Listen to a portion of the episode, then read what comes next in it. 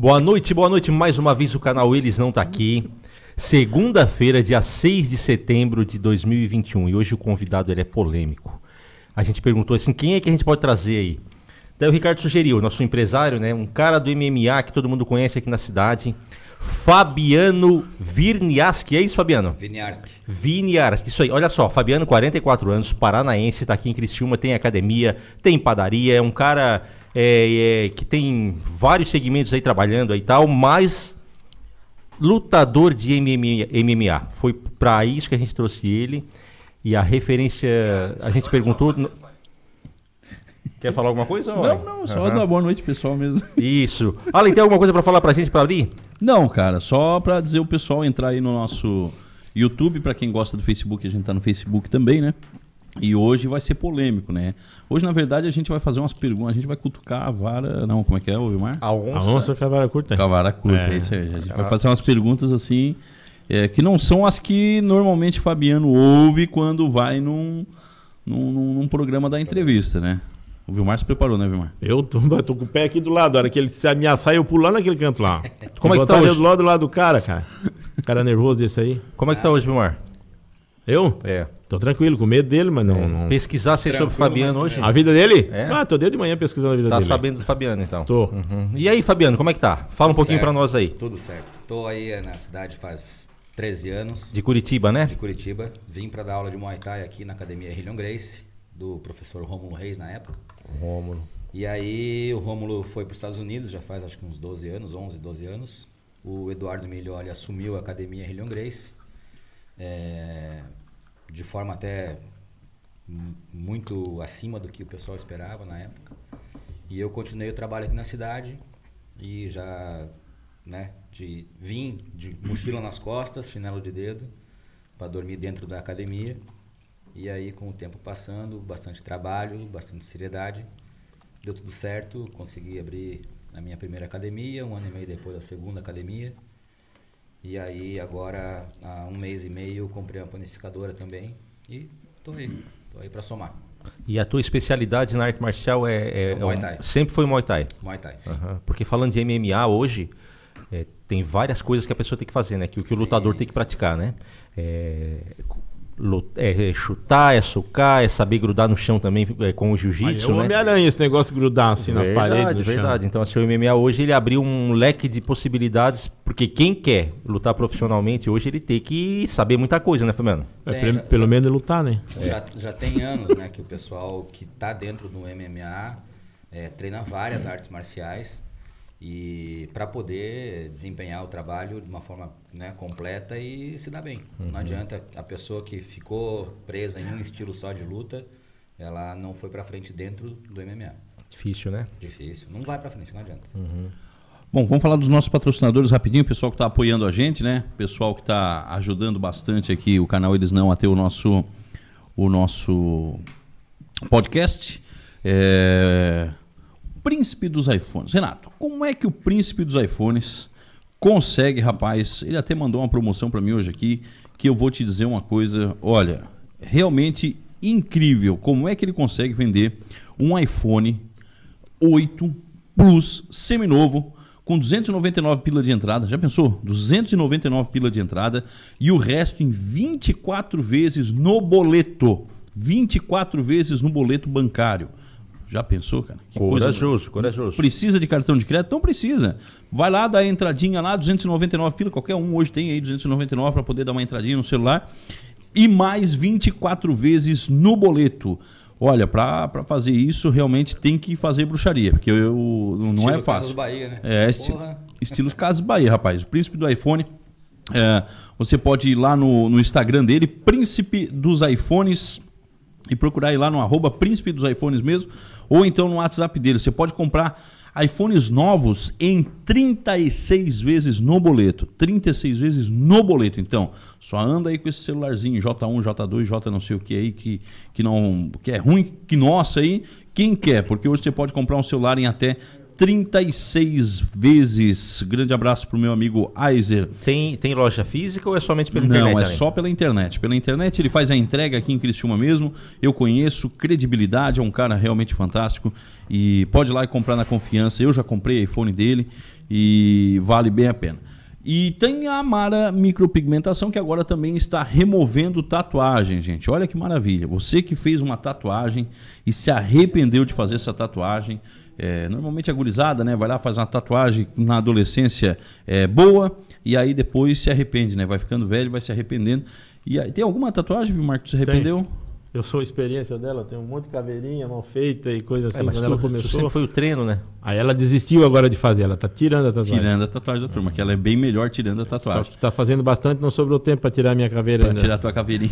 Então, assim, ó, você que tem uma tatuagem e se arrependeu, a Mara tira a tatuagem com equipamento de última geração. É um dos únicos de Santa Catarina. E para você que fez aquela micropigmentação na sobrancelha, ficou parecendo a sobrancelha da Nike, aquela, ela também é, ref- desfaz esse processo aí.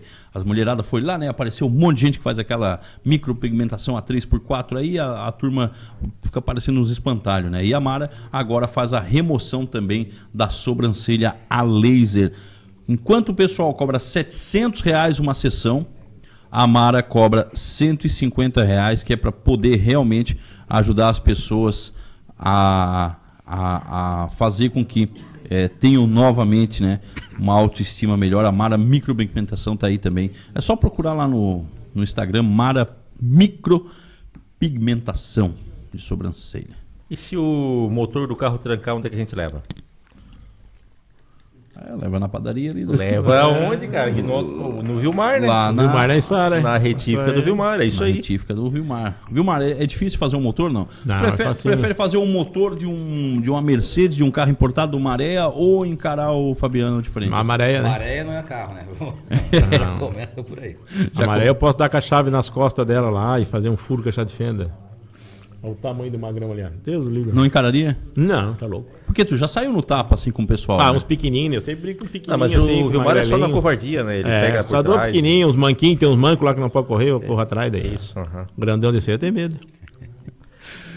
Ô Fabiano, ah, quais são as perguntas mais é, idiotas, assim, vamos dizer, que, que você ouve quando você é, diz que é lutador? É, o pessoal pergunta se são as coisas descabidas, assim. Não é nem pergunta. A primeira coisa é. Ah, não chega perto de mim.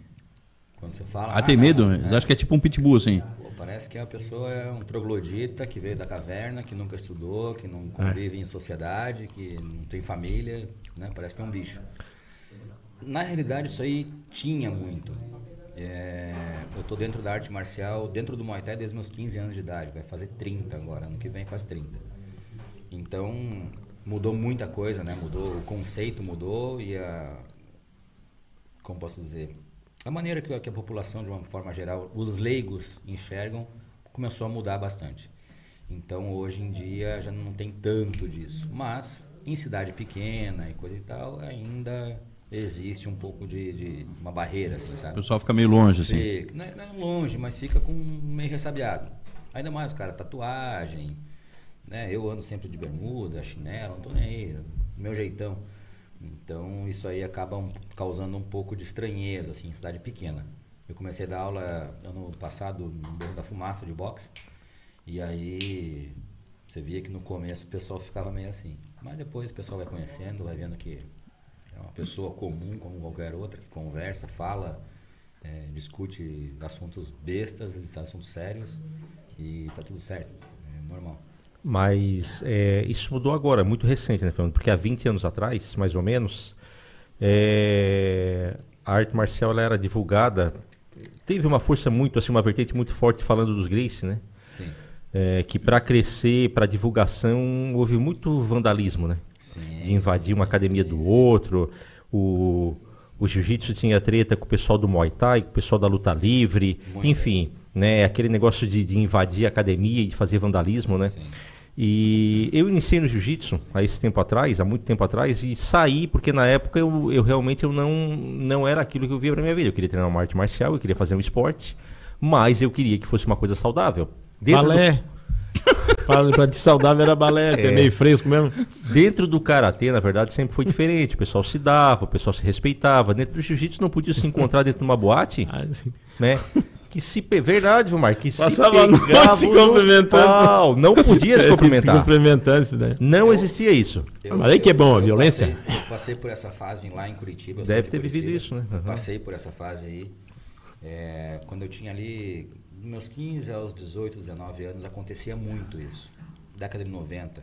Década de 90. Começou isso na década de 80, né, lá no Rio de Janeiro, e se estendeu através dos meios de comunicações, ah, se estendeu para o Brasil inteiro. Era- era só- lá mas era só coisa negativa, né? Era só coisa negativa. Aham. E aí começou a mudar o cenário quando o Vale Tudo, principalmente quando o Vale Tudo se transformou em MMA. Aí começou a Quando mudar profissionalizou, né? Quando começou a ficar mais profissional. Então, por isso que até hoje ainda algumas pessoas falam, ah, pit boy, não sei o quê, papapá. Por quê? Porque realmente o pessoal fazia isso para tentar provar que aquela arte marcial era melhor que a outra, né?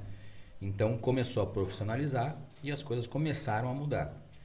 Quando as artes marciais entraram, é, principalmente na Rede Globo, né, que queira ou mal ou bem, a Rede Globo tem papel importante para divulgação positiva ou negativa de alguma coisa. Ela é uma, uma coisa, uma, uma emissora muito grande. E é, na Malhação começou a ter é, aulas né, na, na, na- naquela sériezinha lá de Muay Thai, depois teve Jiu-Jitsu, depois teve uma outra arte marcial, não lembro qual que era. Então isso aí começou a quebrar um pouco dos tabus. É, se você me falar hoje, tá, eu tenho um filho de 4 ou 5 anos, ele é hiperativo, o que, que você aconselha? Eu aconselho duas artes marciais e a terceira é o jiu-jitsu. Eu aconselho primeiro karatê ou judô, tanto faz. Pela questão da disciplina. Primeira ou segunda. A terceira o jiu-jitsu e lá para quarta ou quinta o muay thai. Por que isso? Eu sou oriundo do muay thai e por que que eu digo isso? Porque o muay thai é extremamente agressivo. Se eu falar para você que o Muay Thai é uma coisa, e eu falo isso e pessoas ficam torcendo o nariz para mim, por quê? Porque eu a, a- a contundência do Muay Thai é incrível. O Muay Thai ele foi criado como esporte para nocautear. Não tem pontinho. E não desmerecendo outras artes marciais de luta em pé ou qualquer que seja, o Muay Thai não tem ponto. Não é para isso que ele foi feito. Ele foi feito para nocautear, para Inclus- derrubar. inclusive uma luta de Muay Muay Thai, que tu pode concordar comigo ou não, mas eu acredito que sim. Até quem ganha sai muito machucado, né? Numa luta, numa luta profissional, né? Costumeiramente, sim. Coisa boa. Então, o Se o que ganha já perde. O karatê, o taekwondo, o qualquer outro, você tá ali para fazer ponto, Marcação de ponto. marcação de ponto. Então, Taekwondo? sim. Então, quando você Não conheço. Taekwondo. Tai. Ah, é mesmo. Então, quando você coloca o teu filho Agora fudeu, não conheço. Taekwondo também. para aprender, pra aprender a dar um soco na- no rosto de outro amiguinho dele, é complicado. Tem que ter uma didática muito boa e conseguir um professor que tenha didática muito boa para criança é difícil. Muito difícil porque o Muay Thai foi muito prostituído ultimamente. Tem pessoas muito incapacitadas ganhando dinheiro porque ele se tornou uma arte marcial da moda e aí o pessoal se aproveitou disso.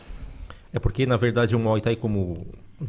Não o Muay Thai, como até outras artes marciais aí, virou dança, né? Então, assim, é um fitness que eles falam assim, ó, pra emagrecer, tem, né? tem um monte de porcaria de aula. aí. Então, assim, aquela parte tradicional realmente assim ficou um pouco de lado. Por quê? Porque isso não enchia a academia. Se falar de calejamento, se falar de resistência ou coisa e É, tal, é o aluno não é comercial. Quem, quem dá dinheiro é o aluno comercial. exatamente. Né? Quem dá dinheiro são aquelas 50, 70, 80, 100, 200 pessoas que estão lá para suar. Uhum. E essa pessoa dá o dinheiro. É essa pessoa que sustenta a academia. Pouquíssimas academias, eu digo pouquíssimas porque é o seguinte, não sei quantas tem, mas vamos dizer que tem aí dentro do Brasil 5 mil academias de Muay Thai. Dessas 5 mil, quantas tem atletas profissionais lutando e ganhando dinheiro e a academia está sobrevivendo disso?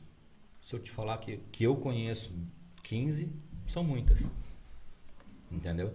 Então, quem que sustenta? É o aluno comercial. O atleta é difícil, difícil o cara se dar bem, ganhar dinheiro e conseguir sustentar uma academia e toda uma equipe, né? Porque daí envolve professor, preparador físico, nutricionista, tudo mais. É difícil. Então, o aluno comercial, aquele que compra camiseta, que paga mensalidade em dia, compra o short da equipe, que ajuda realmente a equipe a se sustentar. Então, se torna uma família, são alunos comerciais que eles se tornam uma família e a partir dali começam a entender o que é uma arte marcial e trazer os benefícios dela para dentro de casa. Isso que é bem legal. Qual é a tua graduação hoje no Muay Thai? Eu sou formado em faixa preta já tem 2003. Vai fazer 20 anos. Vai fazer 20 anos. Tu é faixa preta no que, Renato? Eu sou faixa preta em Karatê e sou marrom em Jiu-Jitsu. E aquela. E roxo em Aikido. E Muay Thai eu quebrei a mão e parei. É quase um arco-íris, tu. Praticamente. Colorido. tá, e me diz uma coisa. É, qual era o esporte que tu ia uma vez lutar e que nós ia lá ver tu em São Paulo? Era o e- Muay Thai, só que eu quebrei a mão, né? Daí eu não. Mas eu, fui- eu fui- acho que foi uma fraude a tua mão quebrada. Treinava Não. onde? Eu treinava na Explosion com a Gi, lá na Isara. Tá. Uhum. Baita professora. Baita professora, muito bom. E olha apesar, só. Apesar pequenininha, Então, é assim, ó, e tu sabe que a gente tem um certo preconceito, assim, ah, uma mulher vai me ensinar arte Sim, marcial, sim, coisa e tal, nessa- mas eu vou te falar, cara. Não sei como se luta, se não luta tal, mas a questão de Didática, técnica, né? didática, muito boa, muito boa. E é- vou te falar, quando eu cheguei aqui em Criciúma, eu tive um choque muito grande com o Muay Thai que tinha aqui. Uma presepada muito grande, uma galera mentirosa. Putz, cara, eu- Mas é porque tu não Foda. bateu com essa questão comercial? não. De, de não, não, de- do, de- do tradicional não, não existe? Não, não existe isso aí. Muay Thai é Muay Thai acabou. Não tem tradicional, não, não existe. É Muay Thai. Não, mas existe sim, é o que a Não. gente acabou de falar, que é o fitness ali. Tá que é aquele- ele? Não é Muay Thai. É, pode ser, mas vende como Muay Thai. Vai pegar. Mas não é Muay Ele Thai. disse É, que ia provocar o cara mesmo. Olha ali, ali. 10 no Renato. Não, verdade, mas a gente tá agora, agora a gente tá trocando é experiência. falo, tem um monte de mentiroso. Eu aposto nele. Ensinando Nesse um monte também? de coisa que não se Todo chama meu dinheiro. Agora entendi. Entendeu? Aham. Pode ser atividade física que o cara quiser dar o nome que for. Não é Muay Thai. Renato Muay Thai é, é um cansa rápido. O Renato Muay, cansava. Muay Thai é um só. O que que é Muay Thai? Muay Thai é troca de soco, chute, joelho e cotovelo. Cotovelo. Existe um clinch, existe regra, existe tempo de luta. Acabou. Isso é Muay Thai. Tudo que for fora disso não é Muay Thai. Pode ser, pode chamar do que for, menos de Muay Thai. Pode chamar de K1, de kickboxing, de alguma, não é. Qual é a diferença do Muay Thai e do MMA? Muay Thai O Muay Thai não- não, perdão. O Vale Tudo e o MMA. O Vale Tudo era uma coisa que tinha muito poucas regras. Poucas regras Tipo, mesmo. Vale Tudo mesmo. Valia quase tudo. E quando entrou o MMA, o MMA entrou através de uma instituição de regras né, que preservava um pouco mais os atletas. Então se criou um esporte a partir O, dali. o que que valia, o que que não podia no Vale Tudo, assim, só pra nós ter uma ideia, porque a gente não entende nada, né? Eu, eu vejo, eu não entendo porra que nenhuma. não podia praticamente era rasgar a boca, colocar os dedos nos olhos, coisa assim. Tipo, tudo que é buraco não podia mexer. Não. É, nem chorar, né? Porque Não. pelo que eu vi era coisa de É, macho. Não podia golpe baixo. É no, soco no saco, basicamente. Dependente do alguns eventos valia soco na nuca e outros não. Era isso. E hoje não pode. Hoje não pode um monte de coisa e aí depende do evento que você está participando. Tem- daí cada evento tem as suas regras ou tentam imitar as regras do UFC, mas às vezes eles tiram as cotoveladas e daí eles falam assim: "Ah, é regra do UFC". Beleza, vale cotovelo? Não. Então não é regra Então do não é UFC. do UFC. Mas isso no, ainda, no, no Muay Thai UFC rola também? Falando de Muay Thai, rola? O quê? Esse negócio de não poder fazer isso, não poder fazer aquilo? Então, o Muay Thai, aqui dentro do Brasil, agora que o pessoal está descobrindo as regras reais dele. O Muay Thai não tem golpe baixo, por exemplo. Por isso que lá na Tailândia só se luta com coquilha de metal. Não se luta com coquilha plástica ou de qualquer outra coisa que tenha, porque vale chute, vale joelho e não para a luta se o cara tomar uma joelhada no saco. Não para. Golpe na nuca? Vale também. Não tem problema nenhum. Muay Thai. Já, Thai. já É teve na tipo um Tailândia? Vale Tudo, então. Não fui, ainda não. É tipo um Vale Tudo. Não, porque não vale luta de chão. Ah, é um. Tá, não, É não, pé. não vale os golpes do jiu-jitsu, assim, Não, basicamente não isso. vale golpe, não vale queda usando quadril, por exemplo. Ah, Não vale queda usando a sola não do entendi, pé. mas tô concordando. Agora, a parte do usando quadril, eu tô dizendo. E beleza, no não MMA, parecer o que é que usa mais? Que tipo de luta que usa mais? Depende de cada atleta. Que atleta consegue manter a luta em pé durante cinco rounds e não ir pro chão. Aí é boxe. Não. Não. É o, vale- Boxe com é chute. O MMA. é o MMA sem usar a parte do chão. Aham, é. Sem o. Na verdade, Viu? dentro do, do- é, se falar de MMA, é, de luta de vale tudo, como vocês falam ali, que hoje não é mais vale tudo, né?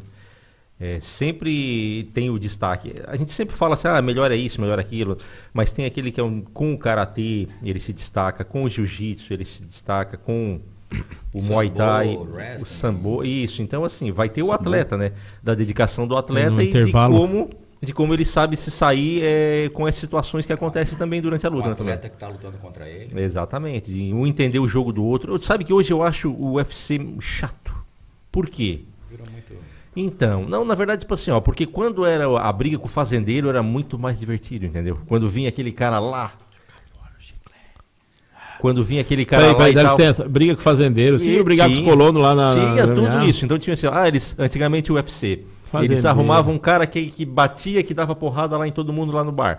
Eles traziam esse cara. Então, tipo assim, a gente via muita loucura. Hoje, Uhum. uma luta de MMA profissional ela é muito técnica. Sim. Muito técnica. Então, né, tem aquela coisa dele se conhecer, dele saber o momento certo e São tal. Então, tipo assim. Jantar mão, junto. Exatamente. Então, aquela trocação maluca, raramente a gente vê hoje, né, Fabiano? É. Porque o pessoal hoje realmente virou um esporte, virou um negócio Profissional. muito lucrativo. Aham. Muito, olham nos olhos, cara, ela- de famílias vivem disso aí hoje. Então, o cara que põe o, põe o pão em cima da mesa, ele tem que, ele quer ganhar, ele quer ganhar o bônus da noite. Dá um soco no Vilmar pra ver Na se voa esse chiclete dele aí. O pessoal tá reclamando em casa. mesa? É, o pessoal tá reclamando em casa Tá. que o Não, chiclete que, tá que eles não chupam chiclete em casa, mas O Itamar Luiz, boa noite. O Ronald Pandini, boa noite. Ronald, quero ser entrevistado. É, a gente tá entre... O próximo entrevistado vai ser o, o adversário aqui do Fabiano. Então o Ronald já está escalado. O Lucas Sotero também, boa noite. Boa noite, Lucas. Boa noite a todo mundo que está aí. É, deixa eu fazer uma pergunta curiosa, que a gente gosta de falar de coisa séria, mas a gente gosta de, de falar de coisa curiosa também, né? É, tu já teve que lutar oficialmente, profissionalmente, contra um cara que tu gosta e ter que sentar a porrada no, no cara, não?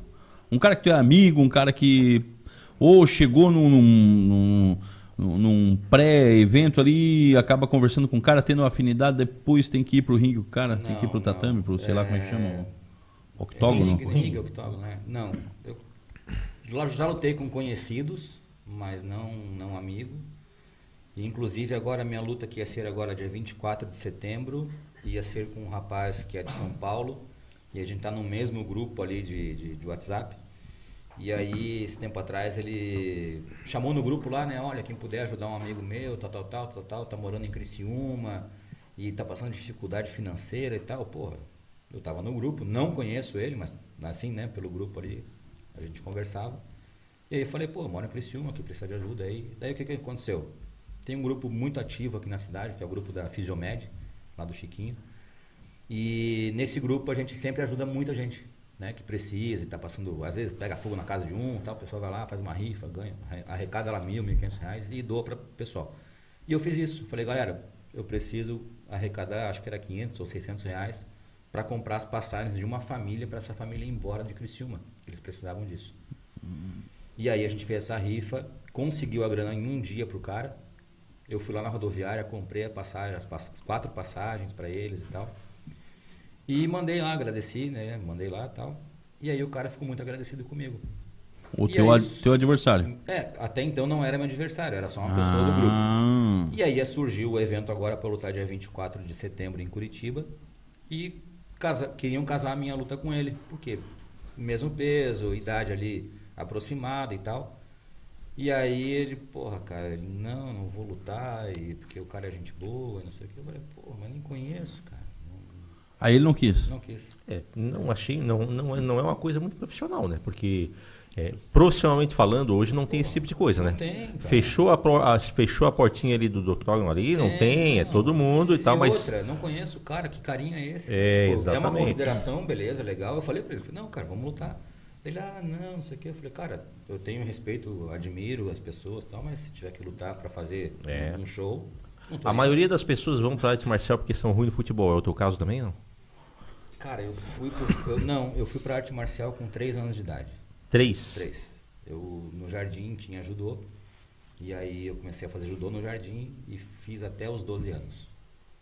Aí dos 12 anos eu tentei ali futebol, atletismo e tal. Ah, me dei bem no basquete, mesmo sendo baixinho na época. Ah, tentei karatê, não gostei, na época também não gostei, com- tinha 14 anos de idade. E aí aos 15 anos eu entrei no Muay Thai e gostei. E competir começou com que idade? 17 anos. 17. Tem o. Sabe quantas vitórias, quantas derrotas? Tu, tu- tu tem, tem isso? 35 lutas no, no Muay Thai. 30 vitórias. 30 vitórias. Bom, né? 30 vitórias, 2 empates e 3 sem resultado. O Renato tem uma, uma derrota por WO Foi a luta que ele não foi, né? E uma pro picolezeiro. É, tenho- Foi. tenho- Coleseiro foi uma covardia. Foi. Eu tenho Picolezeiro uma derrota depois. no MMA, na época era Vale Tudo ainda, já mi- migrando para o MMA, Uhum. que foi uma luta em Curitiba. É, meu professor me ligou, morava em Presidente Prudente na época. Meu professor me ligou e falou assim, Fabiano, onde você tá? Eu, eu dava aula, mas eu tava, depois, era pós-aula, tava no boteco. Tô, tô aqui no barzinho, tô tomando uma gelada. Ô bicho, você vai lutar. Eu, tá bom, quando? Daí Amanhã. Faltava, não, faltavam 11 dias para o evento. Que peso você tá? Eu falei, ah, tô com 86, uma coisa assim. Ah, é 77. Faltava 11 dias, eu tive que perder 9 quilos. Eu nunca tinha feito uma desidratação, nem sabia fazer. Aí eu, não, tá bom, beleza. Não se fala não, né? Próxima pergunta. Pergunta como é que ele perdeu esse peso. Aí peguei, ralei, ralei, ralei, cheguei lá, lutei, apanhei igual um cachorro. Peguei um Paraíba lá, maldito, cara. O cara acelerado, acelerado, e eu morto, morto, morto. Pô, eu cheguei a montar no cara no segundo round, dei dois socos nele, levantei pra poder respirar, cara. Eu tava morto. E como é que é quando o cara tá perdendo uma luta? Que tu vê que foi pro brejo, assim. Muita alegria. Eu tentei Fica muito feliz quando Eu tá perdendo. tentei sobreviver. Eu não conseguia respirar direito, cara. Renato, Vamos conta, lá. conta a tua luta com o picolezeiro pra gente, faz favor. Ah, foi muita covardia aquilo ali, ó. Nem Foi. fala. O cara, o especi... Karatê, faixa preta, cara, o taco coleseiro. Não, mas ali foi a iniciação na arte marcial. Foi. Iniciou o bonito. Foi uma boa iniciação. Então, foi assim, ó, eu tinha 12 anos de idade, eles ficam jogando isso aí na minha cara, né? Eu... Eu, tinha, eu entrei no Karatê, né, com 12 anos de idade. E aí, então, rolou uma briga lá, um conflito, né? lá na, na casa do meu primo.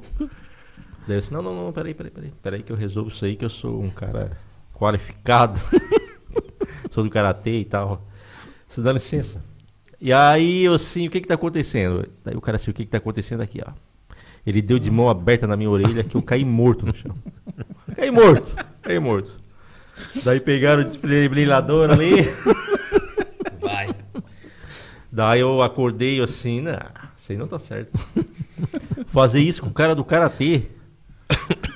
Daí ele deu do outro lado. Daí eu caí morto de novo, pela segunda vez. Daí eu levantei e fui igual uma cadela louca em cima dele. Não tá aí puxando o cabelo, rolando, mordendo, tá entendendo e tal. é, aham. E foi isso a minha luta. Daí os meus amigos, os meus primos, né? Não, mas daí o karatê, né, não funcionou. Não, mas daí vocês não deixaram me aquecer.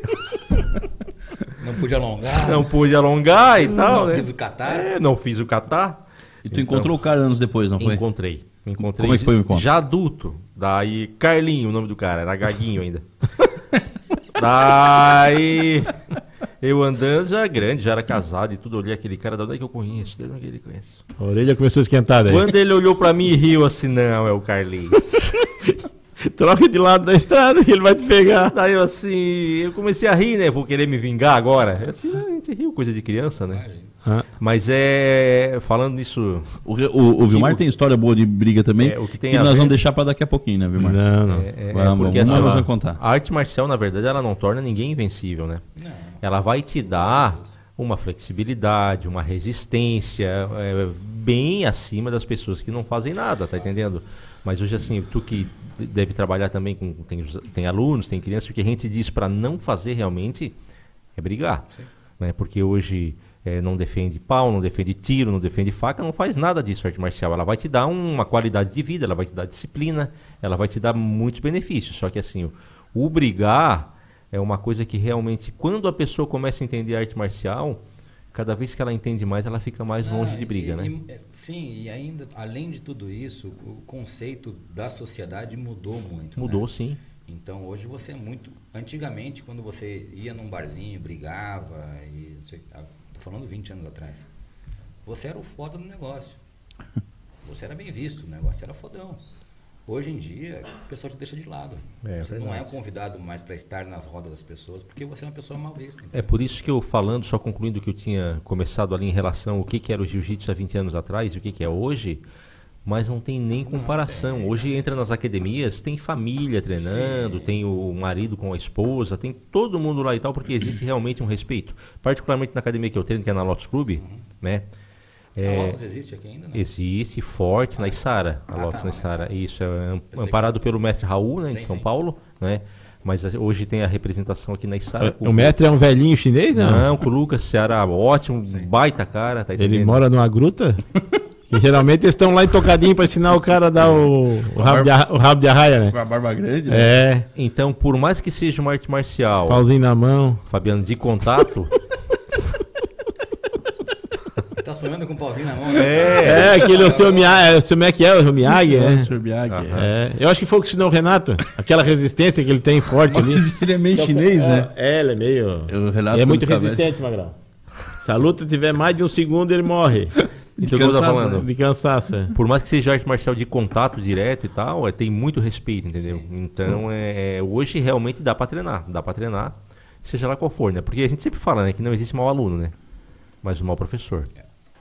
E outra coisa, é essa questão de, de projeto social, alguma coisa semelhante. Já trabalhou com isso? Tem vontade de trabalhar, sim, Fabiano? Sim, a gente, a gente é, tem um, um aluno nosso que mora lá no Renascer Uhum. e lá ele, ele tá à frente do projeto lá com 80 crianças. É o André, não? O André, Conheço o André. nunca pare de sonhar. Tu, tu lembra do André, não? Tu, não vai, tu vai lembrar. O, o Lauro de Souza Filho diz assim: Eu conheço esse Carlinhos, hein? Então te cuida aí, Renato. O, o André, cara, é filho do Andrino.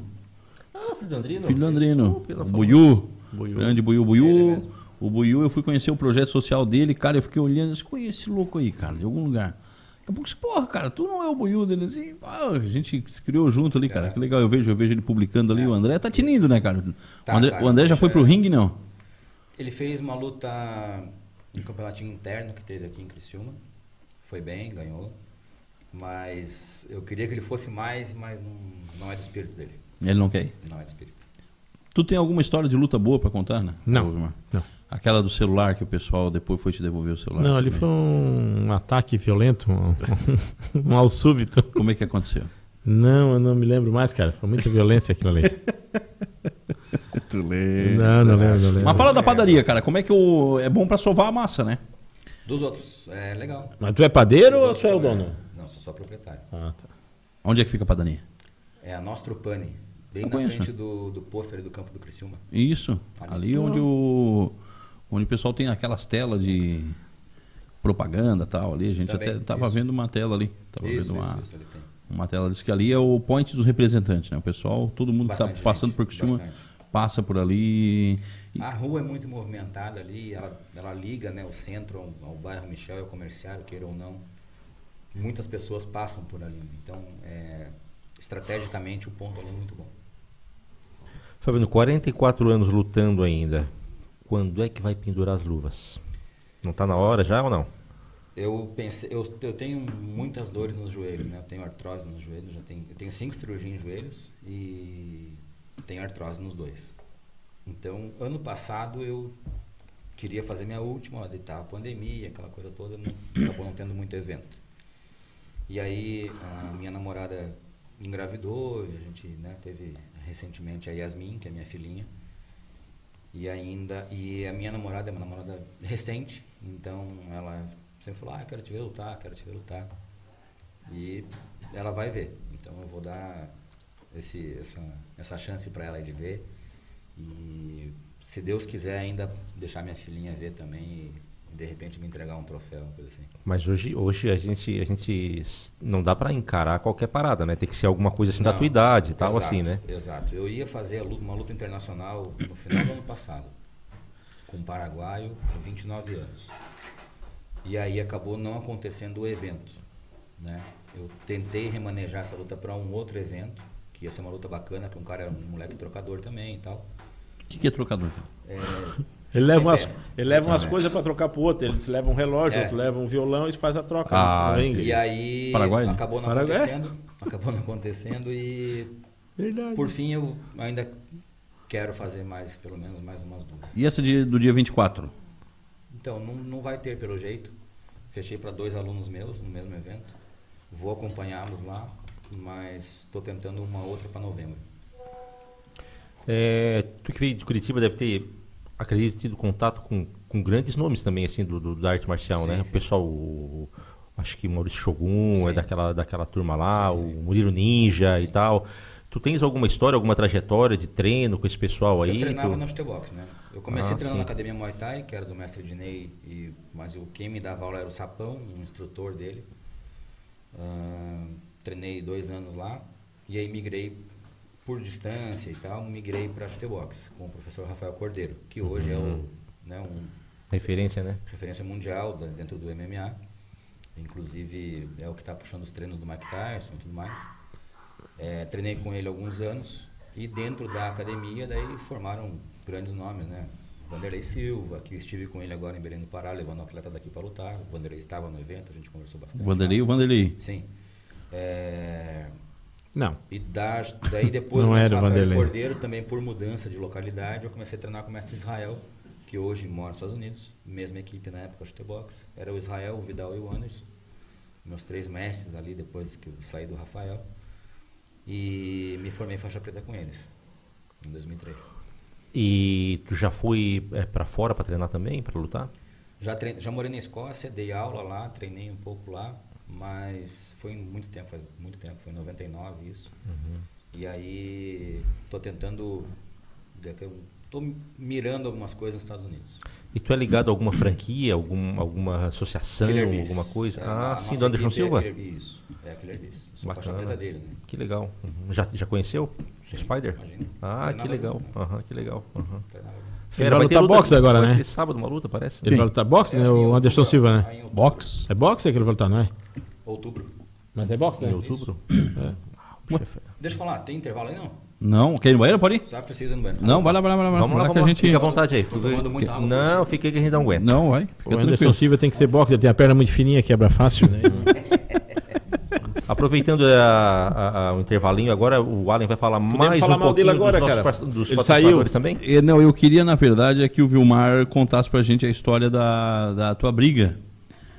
Né? Foi boa. Foi boa. Que ele Foi boa. É que com as pessoal- crianças? Não, que Foi, o pessoal é. saiu, saiu, Era- saiu era no valo, né? Quatro anão que tinha lá. Tu não acha que o Renato tá meio sério hoje? Tá, ele tá, ele, não, ele tá encarando, ele quer brigar, né? Ele quer brigar, né? Ele É, tá puxando. Ele tá encarando. coisa ele. de mas eu tava olhando, eu acho que tem uma chance. Por quê? Ele é meio petiço de perna ali. Tu já pega ele meio pelo ar. Tu olha pra lá porque fica as corridas. ele tá lá no banheiro, não dá pra escutar. Não dá pra escutar, pode ficar tranquilo. Não dá, mas ele Tu vai- falseia ele. Quando ele faz cidade, dá na nuca. Que diz Mas que na nuca ele- é, pode. Na nuca pode. Mas ele vai assistir depois. Não, mas depois dele assistir. Assistiu hospital- o que? Isso aqui? É. Não vão cortar? Hã? Eles não vão cortar isso aqui. Mas ele não tá longe também, ele pode ficar gritando aqui no Baixão Lista, não dá nada. Tu Nunca tem alguma pergunta que tu acha que o Vilmar devia fazer pra ele? Vilmar, pergunta se ele já brigou por aí. Já deu porrada em vagabundo. Pergunto. Pode perguntar isso. Se ele já saiu no soco do nada, assim. Pergunta, se, né? pergunta com Na quantos rua. que ele pode. Isso Dá conta de quantos? É isso, por quanto eles podem. Um de cada vez e se for tudo É, junto. E se for tudo junto, igual aquele super-homem do, do Nordeste lá. Isso. Faz as O He-Man. É o He-Man do Nordeste He-Man do lá. Nordeste, aham. Então daí tu faz essa pergunta pra ele e. Se ele desvia de bala, coisa assim também. Tinha um que pegava a bala com a boca. Uma vez, Co- não. como é que tá no Face no YouTube aí, Renato? Tem alguém mandando mensagem pra gente? Como eu é que até tá? saí fora aqui, deixa eu ver aqui. Vamos ver. Dá uma olhadinha lá, ver se tem alguma Hoje tá mensagem pra gente ali. no- Filmar é uma figura. É, ok. Lucas RS, RS, RS. Ah, ele é do Rio Grande do Sul três vezes. Vilmar é uma É figura. gaúcho? É gaúcho, é. Allen, qual será o resultado no ringue Renato e Vilmar? Qual seria? O Renato, né? Ele é lutador, eu sou mecânico. não posso vencê-lo. Não, mas eu acho que tem mais resistência que ele. Não, resistência eu tenho. Apanha a noite inteira e não vai dar nada agora. Ele é só um soquinho e vai cair É, numa Vilmar tromba, ele é tipo, fraco. o tipo rock, né? Ele... É, apanha. Pra cansar, eu, aham. eu fico com a cara grande, mas ele, eu canso ele. Ele tá falando de ti aqui, ô Fabiano, que ele fica com a cara grande, mas ele te cansa no ringue. Correndo? É. Na Ou- briga. Correndo ou rolando? A Né? gente aproveitou a tua ausência, Fabiano, e o Vilmar tem umas perguntinhas pra Tá. fazer pra ti. Tu briga com quantos uma vez só assim? Não sou lutador. Eu não brigo mais, faz tempo. Desde quando eu era criança. Não, mas dá pra enfrentar Mas quantos assim junto, assim? Não dá pra dizer. E um por vez? Não dá pra dizer, não tem como. O Renato é 15. O Renato luta com 15 de uma vez e 10 por. Não, e Não. 30 um por vez, né? 30 Mas a gente pode testar ali fora. Não, mas eu, eu vou Olha me só. achar essa gurizada do meu Ops, contigo. Eu senti um desafio agora ali, ó.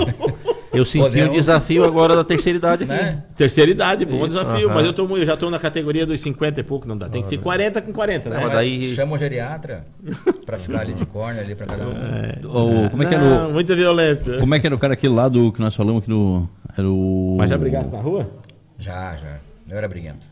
Eu era briguento. Falar Mas em briga. sempre ou Eu dava tenho, errado? eu tenho um Não, assunto pra falar Não, contigo. eu nunca me atrasei, graças a Deus. Aí, atrasou a vista a gíria da Meu violência. anjinho, meu anjinho era bom. Como é que era o nome daquele aquele cara lá que brigava no Nordeste lá? O He-Man, Era He-Man. O He-Man, né? O He-Man do Nordeste lá. Que ele botava ringue no Botava. ringue 27 pessoas. Era 27 pessoas. Aquilo ali, tu acha que. Chegasse a ver já esse cara Sim, aí, já né? vi, Mas não se cria. Não, aquilo é legal, cara. que Onde ele batia não nascia mais cabelo. Cara, tem uma história do Climério. O Climério é um cara. Estola que- peula. Então ele te deu uma sova, né? Tem uma história. Eu morei, eu morei seis anos em Presidente Prudente, lá em São Paulo. E lá eu conheci o Climério Costa. É um molequinho baixinho, enfesado do jiu-jitsu, faixa preta sinistro de jiu-jitsu. E esse Climério morava em Mirante do Paranapanema. Ele apanhou do outro e o cabelo nem cresceu mais ali, ó. Esse Climério morava lá em Mirante Paranapanema, cara. E daí foi um circo lá na, na- cidadezinha. Uma cidadezinha muito pequena, cara. Sei lá, talvez menor que Nova Veneza, alguma coisa assim. E chegou o circo lá na cidadezinha lá e tinha uma gorda desafiando A qualquer... Ruca? Não, uma gorda. Não sei o nome. Teve Mas no Olho d'Água um circo com uma mulher gordona, assim. Ruca. Uma gordona que batia em todo mundo e desafiava todo mundo da plateia. Uma tia minha. Eu já presenciei um desse. Minha ex-esposa. ia lutar com ela lá e tal, e ganhava, não sei, tipo, sei lá, 5 mil reais hoje, alguma coisa assim. Lutou no circo Cara, também. me levanta esse climério desse tamanhinho, cara. Da plateia, vai lá na gorda, e coloca a gorda pra baixo e finaliza a gorda, cara. Louco. Rapaz, fechou a cidade, cara. O circo foi, pegou e foi embora. Não, saiu da cidade, velho. E a mulher era o bicho. Era feia, gorda. Tudo. Essa é uma mulher Não, enorme. mas tu sabe o que acontece? Com 150 quilos, cara. Eu já vi. Não é fácil. fazer alguma coisa, É, é que não, não precisa nem ter Quem força, vai- né? Quem Eu vai já vi, mulher? eu já vi isso no Circo do Flecha, não sei se tu conhece, não sei se quanto tempo, no- antigamente o Ci- Circo do Flecha, era um circo famoso aí na região, que o pessoal, que eles... Flecha Negra, né? É, Flecha exatamente, Negra. se instalavam nos bairros aí e tal, e tinha a Ruca. A Ruca era uma mulher grandona também, assim, que só que a questão é que ninguém ia desafiar ela, por quê?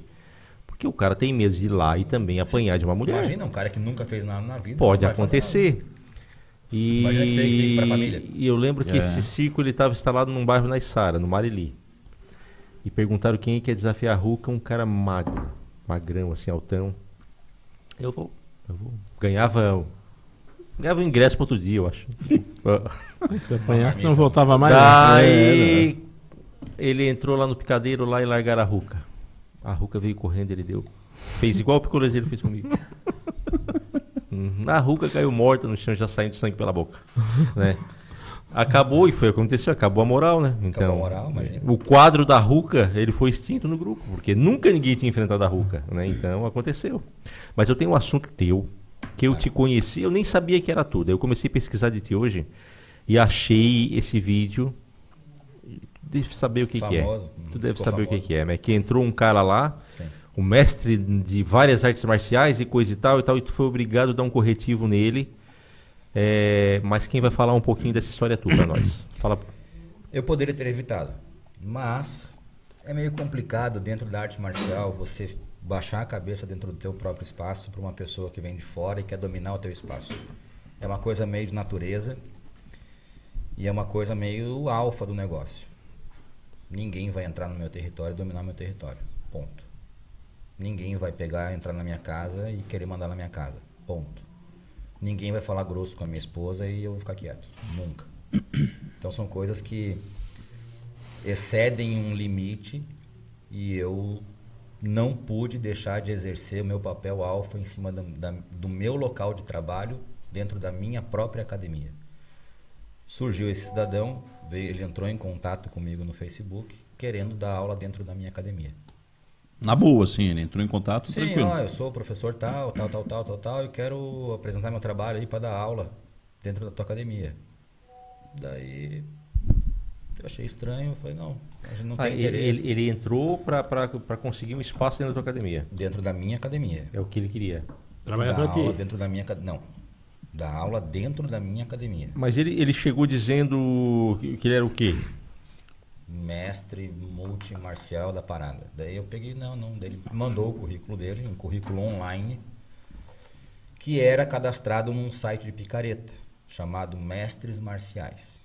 www.mestresmarciais.com.br Que dá pra nós entrar lá e se cadastrar. Qualquer um faz qualquer coisa lá. Fazia, não sei se ainda nem existe esse site aí. Depois dessa sova, ninguém mais Ele entrou, né? pegou, fez, fez o, mandou pra mim esse currículo dele. Eu olhei assim, olhei, o cara é ninja no negócio, né? E caguei pra ele.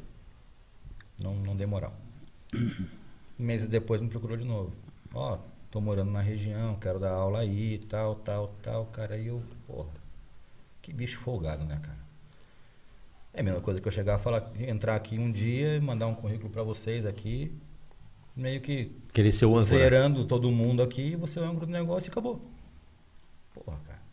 É minha academia, é o meu espaço. O cara tá entrando no meu Facebook pra falar que vai tomar o meu lugar dentro da minha academia. Vai a merda. Aí eu peguei e falei, não, cara, então é o seguinte. Eu tô querendo. Eu, eu realmente tava. Ah, ele veio pro desafio, assim. Não, É, não, não. É que é pessoa sem noção, entendeu? Que não, não tem. Tá, mas ele, ele, ele tá. se apresentou lá pra treinar, pra fazer um Não, treino? aí eu peguei e falei, e eu realmente na época eu tava continuo dando aula ou não continuo. Eu tava meio desgostoso com alguns atletas na época e tal. E eu tava meio assim mesmo.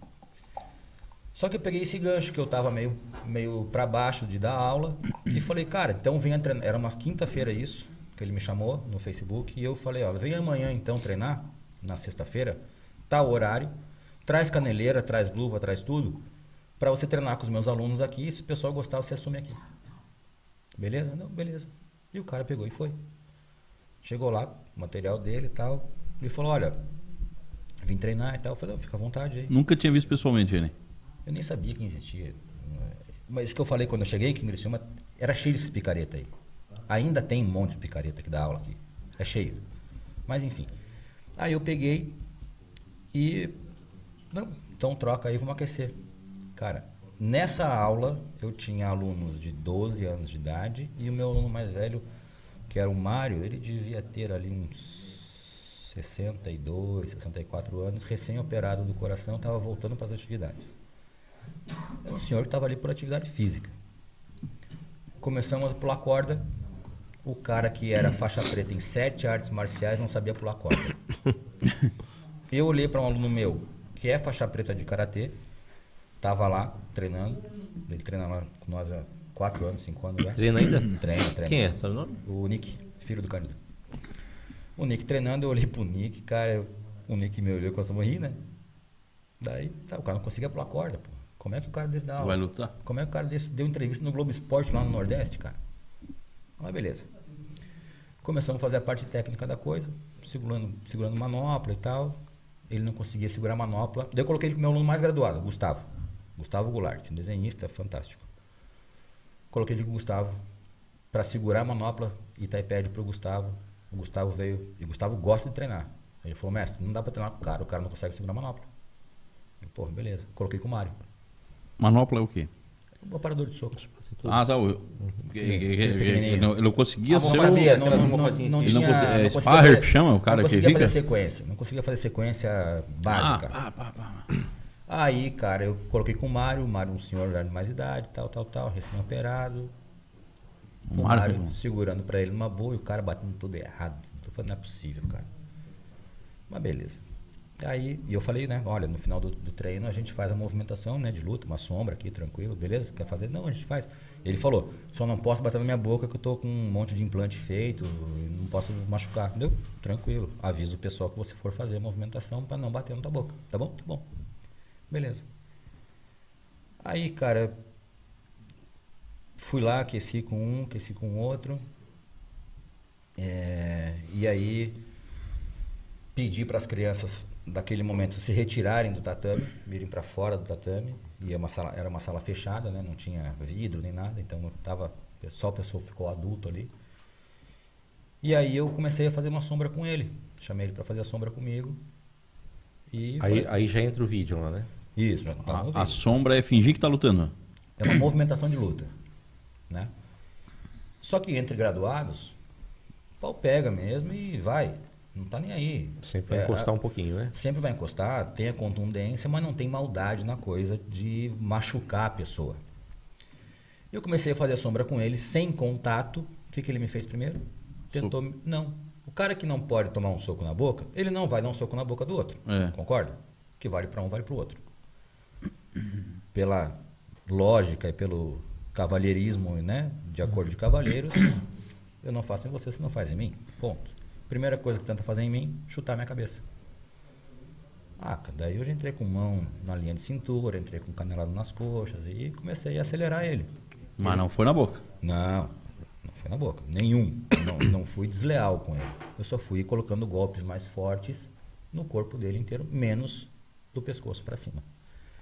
Então, do pescoço para baixo virou canela no futebol. E ali foi. E aí ele caía, eu falei, não, vamos aí, pô. E acelerei, acelerei, acelerei. Pedi pro pessoal alinhar no final da movimentação, que é de costume, de praxe, a gente alinhar os alunos e dar os, os recados do dia para os alunos.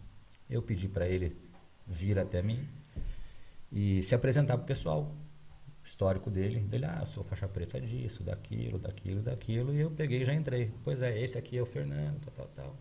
Picareta, sem vergonha. E comecei. Só que eu fiz a cagada de publicar o vídeo na época. Né?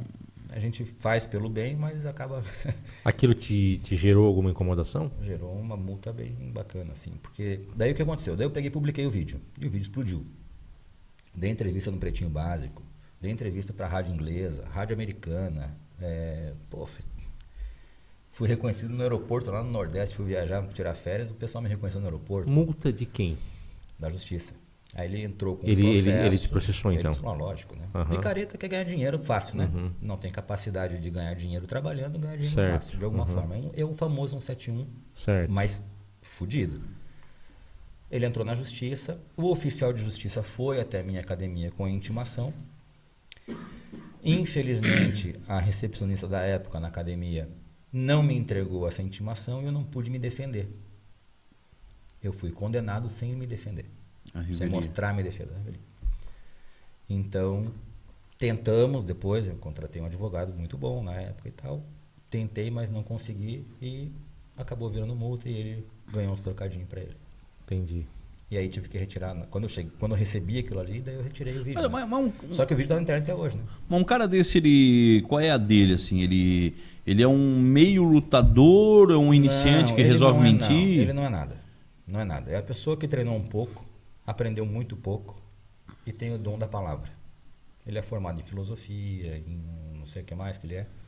Vai em cidadezinha pequena, conta a história dele, ensina meia dúzia a fazer meia dúzia de movimento. E tira um dinheirinho da turma. Dinheirinho daqui, vai na outra, dinheirinho ali, deixa alguém dando aula pra ele, deixa alguém dando aula pra cá.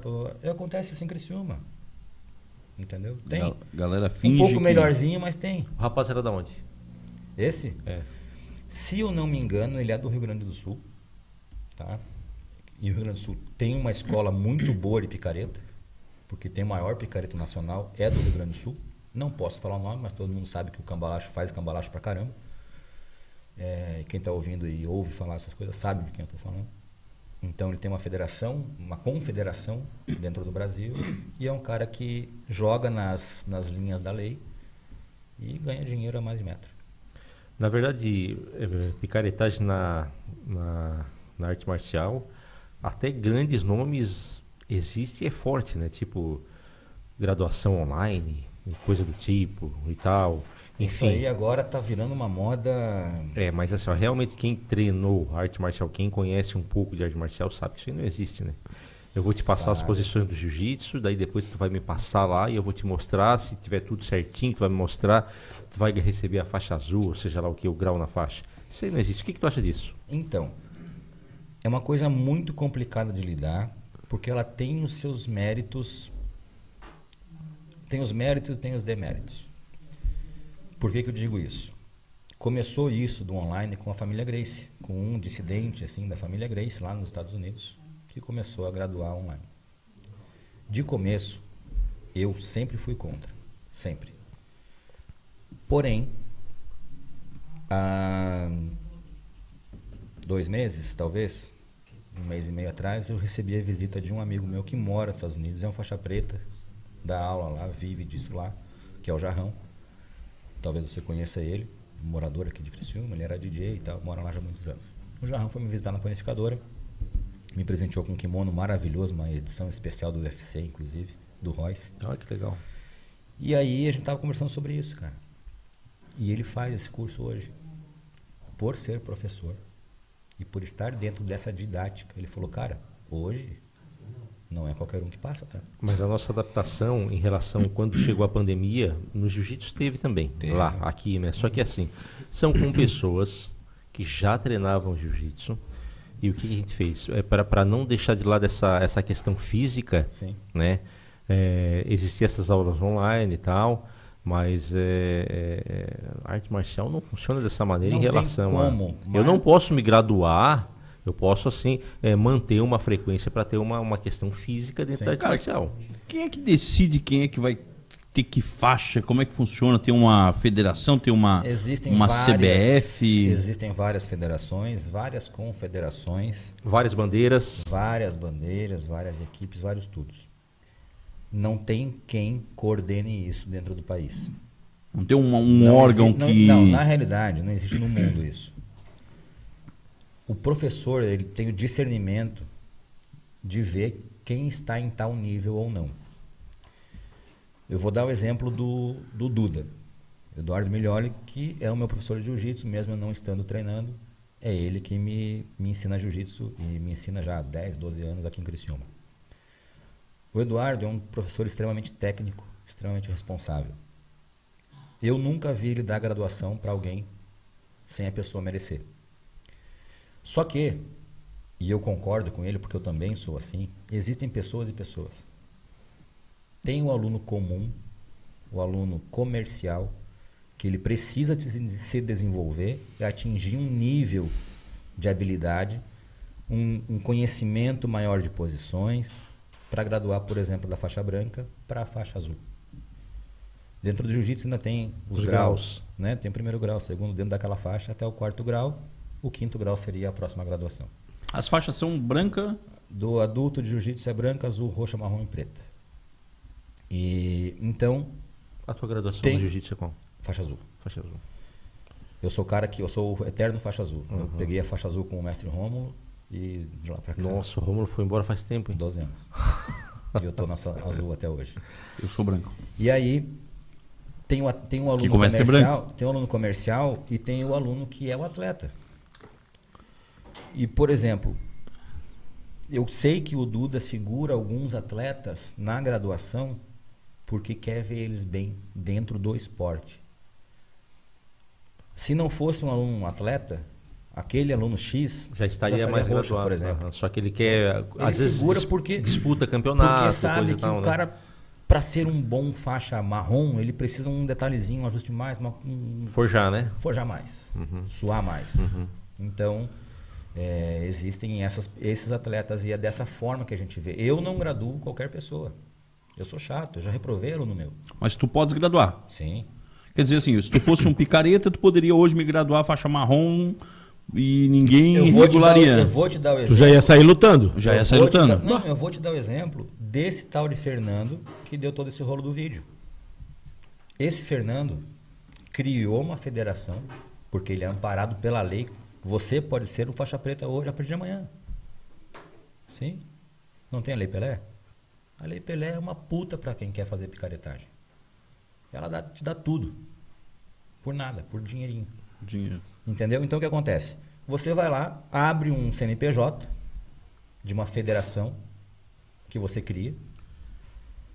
A partir do, de que você tem toda a documentação, você pode começar a diplomar ou certificar as pessoas.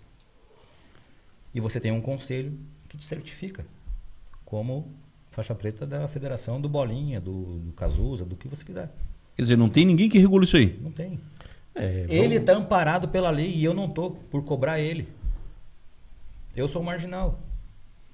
Por ir cobrar. Por eu ter tomado soco na cara a vida inteira, chute, trocado porrada, gas- gastado dinheiro pra caramba pra treinar, pra pagar médico, exame, isso, aquilo, aquilo outro, pra pagar medalha, pra pagar inscrição de campeonato. E o vagabundo sou eu. O cara que fez a federação, porque tem uma lei que permite isso, que qualquer um pode ter um CNPJ e ser federado, e assinar diploma de qualquer pessoa, ele está amparado pela lei, eu não estou. Porque eu sou marginal. Quer dizer, eu posso. Isso me profissionaliza, não? Ter uma faixa, eu posso ir para uma Olimpíada. Se eu, claro, eu posso me inscrever para disputar a- as eliminatórias, por exemplo. De quê? Pode. De qualquer coisa. Não, que tu pode, tu pode desafiar ele na academia é dele que, daí. É que depende do que for. Por Meu exemplo, no jiu-jitsu existem federações um pouco mais sérias. Mesmo que visem dinheiro, são mais sérias. A CBJJ é uma federação mais séria. É, tu vai ser, respondendo a tua pergunta, tu vai ser especial naquela loucura que tu inventou. Exato. Só que Agora, se não você pode disputar um alguém- campeonato de jiu-jitsu, de muay thai é, profissional. você coisa e tal. não até pode se for uma coisa pequena, Uma, apanhar. coisa regional. Regional, Ah, mas vai exatamente. pra passar Com vergonha, certeza, né? Vai, Vai passar passar vergonha. vergonha. Vai, vai ser ridicularizado, entendeu? Você- Porque pra mim chegar no, no nível mundial, igual as meninas ali da Isara Não, que foram. só se nascer de novo, né? As meninas da Isara foram. Ah, até- não vai. Ah, Não, nasce. mas aí não. Aí são pessoas que são realmente filiadas a uma federação, é uma confederação brasileira séria, que todas têm, todas têm seus defeitos e todas têm seus méritos. Por organizar um campeonato e conseguir ter milhares e milhares de filiados. O karatê é uma coisa um pouco mais complicada de você conseguir uma faixa preta, porque se você for uma federação séria, você tem que fazer é, Os passos e tal. Sim, você vai fazer em outra cidade, com outros professores da federação. e Tu tudo, é mais tem formação em educação física, Fabiano? Não, E isso não, te atrapalha? Nunca me atrapalhou. Me atrapalhou por ser dono de academia de musculação. Atrapalha mais a turma que Mas- apanha, né? Que daí não sabe certinho se ele Não, pode bater na hoje tem traqueia. a fiscalização e coisa Ah, e mas tal. não, Não, o. CREF não, o CREF não, não regulamenta mais nada em É, é arte instinto. É instinto, É o instinto, ele é O muito. cara que tem um queixo tipo do Renato é melhor na luta, não? É, pra nocaute. Os outros só chegam, dão naquela pontinha e ele cai numa trouxa. É mais fácil de acertar, não? Não, normal. É a mesma coisa? Vai dar esquiva Tem a- do, do Aquela vivente, história né? que tem um nervinho que, que, que o cara apaga. Isso aí é. Nervo? Sei lá, um troço que se der o, o soco no queixo aqui, o cara. Ah, isso aí o no queixo, apaga. claro. No queixo é a- Não, onde tipo tu aquele que derruba tem- uma pessoa no queixo. Até Não. tu derruba uma pessoa dando soco no queixo. Tipo esse aqui, ó. Isso aí é coisa do Spock, né? Que ele fazia assim as pessoas. Não, esse. Não tem, não tem um A nervo. Xena, a Xena que fazia no Já bateu o pescoço. cotovelo, não dá um Claro choque? que tem Sim, nervo, sim, né? sim. Só que, tipo assim, é... Mas não é no queixo, não acontece no queixo isso. É, não, não, é, mas assim, ó, tu, tu quer saber se tem pontos vitais que a pessoa vai Não, paralisar saber- ou coisa parecida Não, assim, se, é da- se no queixo tem um nervo igual esse aqui, Não, que o não, cara. não. Que eu saiba, não. No queixo, é anatomia porque que tem o teu entendo, cérebro não. aqui vai mexer com a tua cabeça, com a tua estrutura, tudo, Isso. cara. Tá, é mas isso se que der vai de cair. lado, então. Mesma coisa. Mesma coisa, a tua cabeça inteira. Ah, entendi. Então, ali é porque vai mexer com a tua cabeça ali, vai balançar os miolos tudo, entendeu? Aí o cara dá um apagão. Já apagou, cara? Uma vez. Como é que foi? É? Tu, tu- tu lembra do quê? Lembro, foi uma canelada na cabeça Deve doer de pouco. um amigo meu. Vai doer depois. Foi. Não, não amigo? dói, na verdade Foi, apaga, foi né? treino. Eu dei uma desligadinha, mas Tá- já voltei. Tava junto? Não, é que eu já, eu já paguei no jiu-jitsu Ô, também. tu ia encarar ele, ia fazer um desafio, tu tá apoiando o cara já. Vem encarar, rapaz. Já estão tá de amiguinho, vão sair de mão dada pelo jeito. Não, Tá isso com ciúme? Não, tu É? tá. É, eu achei que o troço ia ser mais violento. Eu não sei se tu, eu Eu não queria sei se tu sentar já... de frente com ele pra. É, porque eu quero intimidar lugar é meu, ele. cara. Aquele lugar é meu. É. Queria ficar de ó. Eu quero intimidar Encarar, é. Tu botar, já botar viu- aquele raizinho nos olhos dele lá. Tu já viu aqueles caras lá, o mestre da morte? Sim, sim. O não sei quem e tal. O que tu acha Nessa legal? morte tem medo. É, é desses retardados que querem fazer o nome sem ter noção de nada, entendeu, cara? Que Eu digo um assim, por, por que, sai que eu tô falando? Será que segue o mesmo caminho daquele maluco lá que entrou lá na tua academia e quis botar moral? Exato. E o, aquele Tanto é que golpe esse do Shaolin, o Strola. Preula. Tu viu Esse mestre da morte, ele pegou e levou um aluno dele, que era um cara que treinava jiu-jitsu e tal. Eu vi. O- Ele pegou esse não, cara e era, lutar e, era um baita, e era um baita lutador, aquele Sim, cara lá entrou de na onda dele, né? Até o assim. Marcos Ruas quase entrou na onda dele. Exato. Na onda dele. E aí ele pegou e levou o cara pra lutar no International Vale Tudo, que era do Batarelli, eu acho. apanhou Que ia lutar cachorro com o lá. Mark Coleman. Não, com o Mark Kerr, na realidade. Com o Mark Kerr e tal, e aí apanhou e o cara sumiu. Nunca mais Isso. apareceu. aham. E aquele cara lá era um baita lutador e entrou na onda dele, Pois né? é. Daí depois ele falou que, né, que se arrependeu e tal. Cuidado da reação dele, tu não sabe o que ele vai fazer. É. Sabe dessa, não? É, do Renato uma vez assim pra mim, cara. Eu fui buscar uma do Renato assim pra mim, ó. Quando ele tinha uma locadora no centro da estrada dele, disse assim, ó. Cara, eu gosto de assustar as pessoas dele assim, cara, nunca me assusta. Por que, Renato? Não, cara, porque eu, eu sou lutador, eu sou faixa preta em karatê e não sei o que e tal. E eu não sei qual vai ser a minha reação, cara. E eu posso. E eu posso, numa dessa aí, é, te matar Te aniquilar. te aniquilar Imagina. com, com um golpe. Eu disse, não, beleza, eu vou, vou cuidar, né? Aí um dia eu cheguei, entrei pé por pé, ele tava lá editando, cara. e eu dei um cagaço nele, ele fez assim, ó. e assim ele. ele- Não gritou fino, tá bom. Filha da É. puta. Era o golpe do grilo que ele te dá, cara. Daí. Se não gritou fino, tá bom. Olha, Ele, eu- é, quando ele fica armado, assim, é o golpe grilo, que ele dá igual aquele do Kung Fu Panda lá. Tem é porque eu entrei em estado meditativo. Vegetativo. Que não conseguiu nem mexer os olhos. não conseguiu nem pra frente nem pra trás, cara. Vou encarar o cara. Tu é uma fraude, cara. Tu é uma fraude. Tu é um daqueles. Tu tem, o teu tu tem os teus diplomas de. Tem tudo. Tá, e quem te deu a faixa preta? Tu sabia que o, o Renato uma vez era ninja, cara? Foi, já foi ninja. Ele já foi ninja. Mas teve um ninja lá que era de Uruçanga. O cara era- ele criou uma, uma- arte marcial dele. É, pô, como ele virou o Batman ali, que faz doação agora. Aí, tá. Cristiano. O Cristiano? Esse aí é maluco, cara. É outro maluco. O Cristiano era ninja? Ele criou a arte marcial dele. Cristiano fez isso? Porra. É mesmo. Eu vou te falar que ele me desafiou na época. Ainda, Eu sabia cara. que ele era Batman, agora eu não sabia que era ninja. Não, ele tinha uma academia lá na, na, no Uruçanga e um aluno meu foi dar aula lá, o Júlio. Começou a dar aula lá e tal, e um dia eu fui lá, me chamou pra fazer um aulão. E tinha um pessoal que era de outras equipes, que foi treinar lá e tal, e, e gostavam de fazer mais forte o treino, né? E eu fui lá, beleza, e saí na mão lá com o pessoal e tal, aquele treino bem solto. E esse Cristiano, ele ficava falando que ele era ninja, que fazia, que acontecia e tal. Aí a gente chamou ele pra treinar, ele não foi. E aí depois rolou um papinho lá que ele mandou no grupo do. Acho que era alguma coisa que tinha lá na academia na época lá. Mandou lá e. Não, porque eu saio na mão com esse Fabiano aí, a hora que ele quiser e tal. tal. Beleza. Daí peguei e fui lá na academia dele um dia pra fazer o treino com ele, ele não, não apareceu pra treinar. E aí depois não, não rolou mais e sumiu. Mas ficou esse falatóriozinho. É mesmo, né? E aí ele criou, ele tinha uma arte marcial lá que ele era dos heróis, uma coisa assim. Que Não fazia- sabia disso. Sei que Sim, o trabalho sim, social sim, dele de sim. Batman no hospital Não, é bem bacana, né? É fantástico. Aham. Ele cisma com o herói, Ele, então. ele- é, ele tinha um, um negócio de sobrevivência e levava o pessoal para fazer treinamento na selva. Ele era meio, meio malucão, assim. Só que é, esse era o Cristiano que falava pelo cotovelo lá. Esse trabalho que ele faz realmente é fantástico. Ah, de repente então ele caiu na Fantástico. real, né? Resolveu fazer uma Ou- coisa ou- boa, é, então. Ou entrou pro lado bom da coisa, né? É, ou começou a fazer algo que sabia, né? Às vezes. Exato. É, porque não vamos dizer assim que, que ninguém de nós aqui já não fez alguma Mas coisa. que não tu nunca, Sim, tu nunca sim, quis ser, quis ser super-herói assim? O Renato já foi o Homem-Aranha. Eu... Ah, fui. É Se verdade. fosse o Homem-Aranha no Não, mercado mas- de aço. No mercado, é Nunca uma te vez, encarnou em ser nenhum...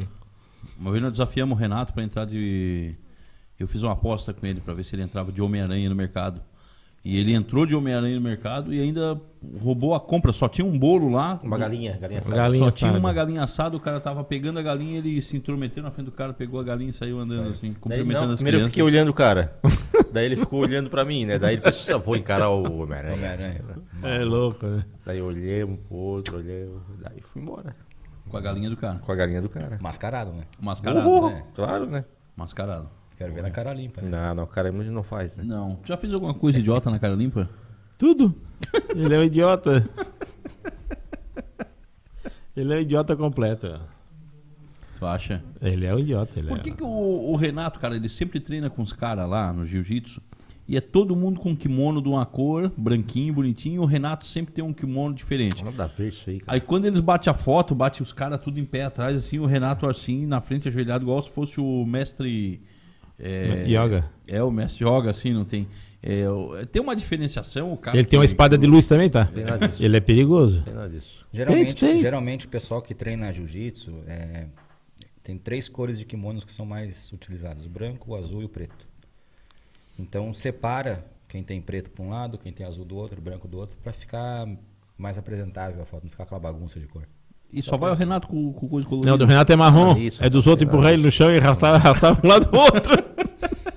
no fim do dia, na foto dele, tá marrom dele arrastar ele. Cara, como é que são os momentos assim? é, vou lutar.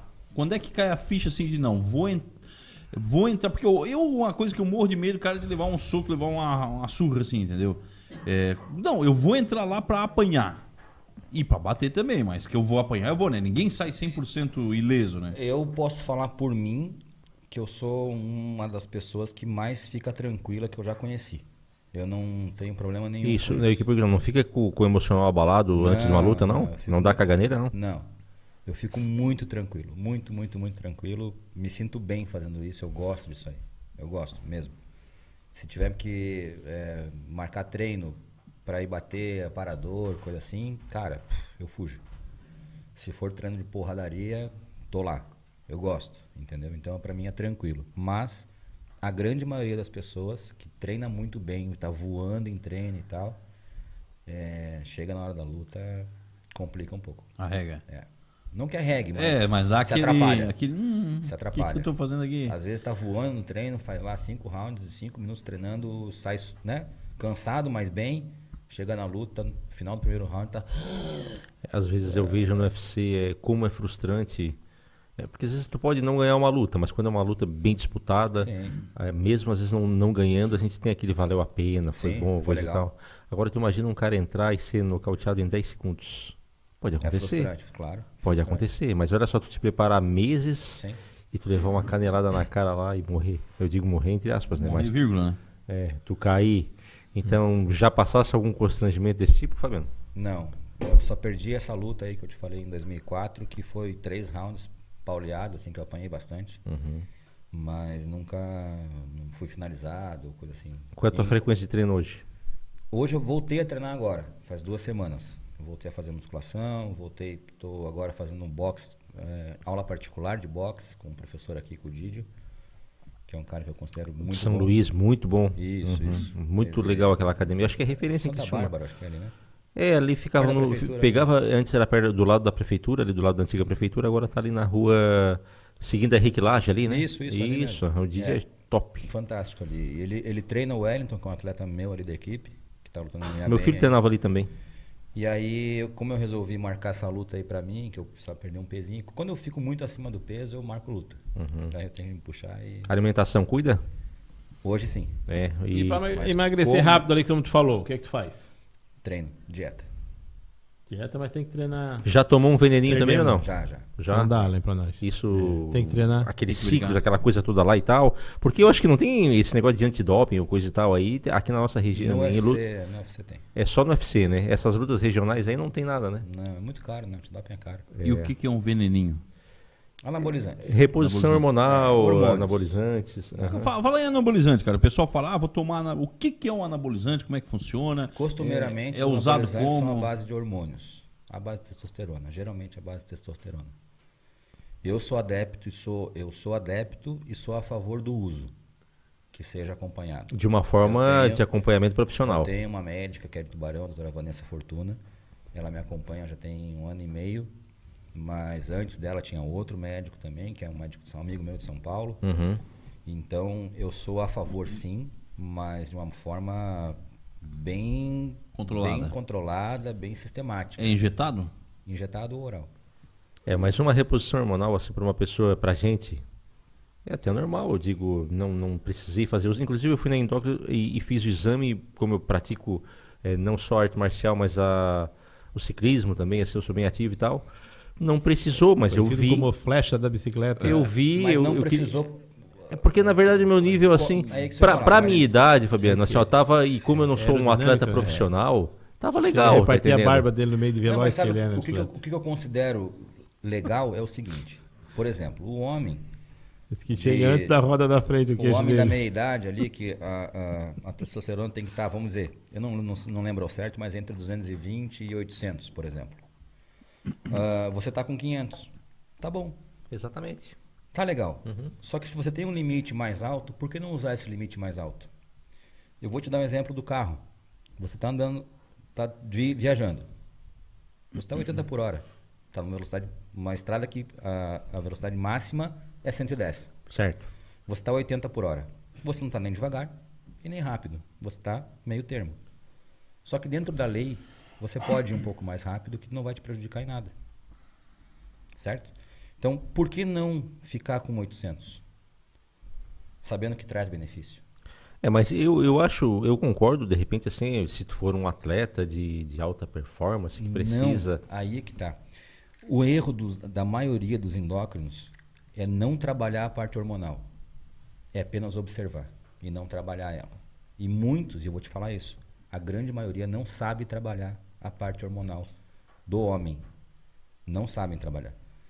Por que isso? Testosterona de médio para baixo, a tendência de um câncer de próstata é maior do que a testosterona um pouco mais alta. Não extremamente elevada, um pouco mais alta. Esse, esse um pouco mais alto te protege a próstata. E isso ninguém fala. Por que, que não falam? Desconhecimento? Não sei. É, mas, Mas tudo bem, fala. mas assim, ó, é, é, cada um tem uma opinião a respeito disso, Sim, né? sim. Hum, essa meninada aí de 18, de 19 É. anos e tal, que tu vê, né? Que tipo assim, são magrinho e daqui a pouco em dois meses assim estão virado numa Sim, parede assim sim, tal, sim, né? Então, não tem como não ser prejudicial lá na frente isso, mesmo. Porque Cara, assim, ó, tá, tá usando, porque assim, ó, é, é- é- tu Eu- concorda comigo que o resultado é imediato, né? A pessoa É sente, rápido, é, é é mais rápido, então assim, aquele crescimento, então é, não deixa de ser viciante, né? Então, é, Ah, é- não, isso e aí tu é sabe que o fato, é corpo, fato. quando tu começa a abusar, o corpo parece, ele, ele, ele que deveria produzir, ele para de produzir porque está sendo, Não é bem assim. é, mas acontece. Não. É, mas acontece. Não. Né? Inclusive tem que tomar medicamento. Eu, mas enfim, Sim. eu tô falando em relação a quem não precisa tomar, realmente não precisa e toma, e não tem. Eu acho que é uma coisa muito burra, entendeu? Em relação à meninada nova fazer isso. É. Eu Vamos- falo, eu vamos- falo, eu falo em questão de realmente assim, ó, ah, eu tenho um filho de 18 e de 20 Sim, anos. sim, sim. Gurizada tomar não precisa, porque o corpo ele já, ele já Não vai produzir. precisa. Você Ele vai produzir tudo que, tu precisa, te tá entendendo? Então, que treinar de uma forma adequada É, e tal, você não precisa realmente. é, eu Agora, falo- se não, é- se é uma pessoa que não quer competir em nível internacional, é coisa exatamente. Então realmente assim, é o o quem público que, comum não precisa. É, é expor o, o corpo, que eu digo assim, ó, num risco desnecessário. Sim. Né? É, não é atleta de alta performance, né? Não tem problema em relação a, É, no campo e- de, de libido E eu- sexual, ou coisa e sim, tal. Sim, não, né? Isso aí é terrível. Mas eu vou dizer o seguinte: o atleta profissional ele não é saudável. O esporte não deixa você ser saudável. O de alta performance, Não né? é, É não estourado, verdade, verdade. Não adianta. Aham. O cara que falar que ele é um atleta de alto rendimento e é 100% saudável. E acorda é sem dor, exceção, É exceção. mentira. Não, não é que é mentira, é que a exceção existe. Existem poucos atletas que são essa exceção. Mas a grande maioria não é. A grande maioria você vê que o corpo, ele não. O corpo, eu sempre costumo dizer que o corpo é muito preguiçoso. Ele foi feito para economizar. Então o meu tá top. Eu sou preguiçoso pra caralho. Ele, fe- ele é feito para economizar. Meu melhor. Cada vez mais. Porque cada vez ele se vai. Depois dos 32, Tá escutando, Alan? 35, Tem que ele economizar. A gente falava que era depois dos 40, mas não é. 32, 35 ele já começa a decair. Exatamente. Então ali ele começa a economizar mais ainda, se torna mais preguiçoso ainda. E aí que vem o uso ou não de medicamentos que podem te melhorar, que Uhum. podem te deixar mais disposto, né? se sentir mais jovem. E por isso que o pessoal usa Sim, sim. a testosterona como reposição hormonal, que é o que eu faço hoje. Eu uso doses super baixas de pequenos e pequenos intervalos. Para quê? Para me manter mais ativo, mais saudável, mais disposto, mais dentro de, um- de um- de uma vida normal, comum, entendeu? Não uma coisa largada que começa a, a- a- Porque queira ou não queira, você ter um alto índice de gordura dentro do teu corpo é extremo... E agora o pessoal mais do que nunca sabe disso por causa da pandemia, porque até então não se falava sobre isso. E o crescimento nas academias tende a ser absurdo agora, pós-pandemia, por causa do, do sedentarismo, né? É, a pessoa que está com gordura no corpo, ela está extremamente inflamada. A gordura é inflamação de célula. Então, você não ter esse nível maior de gordura no corpo, você ser mais ativo, você é uma pessoa realmente mais saudável. Existem doenças pré-existentes, daí são outras, é uma outra situação. É, tem aquela pessoa que já tem aquela Mas- carga de, de, por exemplo, eu, eu, por mais que eu pratique exercício, É pra ti mais perto do Fabiano, o pessoal tá pedindo que não tá conseguindo te ver, parece que tu tá com medo dele. Tô. eu tenho que tem cuidar para não subir colesterol, junto, eu tenho que tomar, eu tomo já, remédio para já. pressão já há muito tempo. bem íntimo dele já. Mesmo praticando muito esporte. Muito esporte. Então, mas é Já é porque hereditário. exatamente, já é genético, né? Então não tem o que fazer, né? Não tem o que fazer. Você consegue manter menos de uma maneira menos destrutiva, vamos dizer assim, menos prejudicial Tem para que estar você. sempre policiando, na verdade, Exato, né? não Cuidar com os excessos, né? é? Exato. Você pode praticar tudo, fazer tudo, né? Tomar tua, tua cerveja, comer um pouco mais de sal, mas você tem que ficar monitorando aquilo ali. Né? O meu pai é uma pessoa hipertensa que não para de comer sal. Entendeu? Ele sabe que prejudica. Ele é consciente que ele se prejudica. Ele sabe que isso é extremamente prejudicial para ele. Mas ele faz. Ele paga para ver. Toma medicação e tal, mas ele paga para ver aquilo ali. Não muda. É hábito, é pessoa mais velha que, infelizmente, por mais que eu fale, que queira colocar ele numa academia. Que E é complicado o tal do Não sal vai. para a pressão. É, né, Vilmar? Pois Bah, tem pressão alta. É... O Vilmar às vezes tá, tá assim, três saladão, né, Vilmar? Ah, o pescoço ali chega a crescer o cupim aqui atrás Ah, ali, nunca, né? da pressão alta. Tem que cuidar, não adianta, tem que cuidar. Tem que cuidar. E faz atividade física? Não, Pois é. Aí a hora que infartar, vai correndo pra academia depois. Ah, eu preciso fazer. Não pode fazer daquele não jeito. faz. Ah, tu faz a moto, né? Mas é uma vez por semana, né? Mas Mas é faz. só assim, Não ó. é. É Não só é. assim, mas tu não aguentou. Ele Como eu não aguentei? moto de trilha e morreu, cara. Ele não teve força. Não é, não É, é. me levaram lá num, num, Ah, O nome num da negócio trilha, de 45 a trilha graus, que o rapaz. Renato morreu. Não, é o Não, nome da subida. Daí eles estavam tudo de moto boa, eu tava com a moto ruim. Ei, meu filho, nós temos meio Mas é só fazer certo? assim? Nós andamos a tarde Mas não naquele local. Mas não De é. moto ruim. Eu vou dizer que não é atividade física. Não, Não te é, faz, não é. não traz benefício Não, não. É, de, de melhora mesmo. Também acho que não. Atividade, Acho que o, o resumo de atividade física é uma atividade que mexa teu corpo no mínimo 150 minutos por semana. No mínimo. É, nós é só no sábado. né? Mas dá quanto por semana?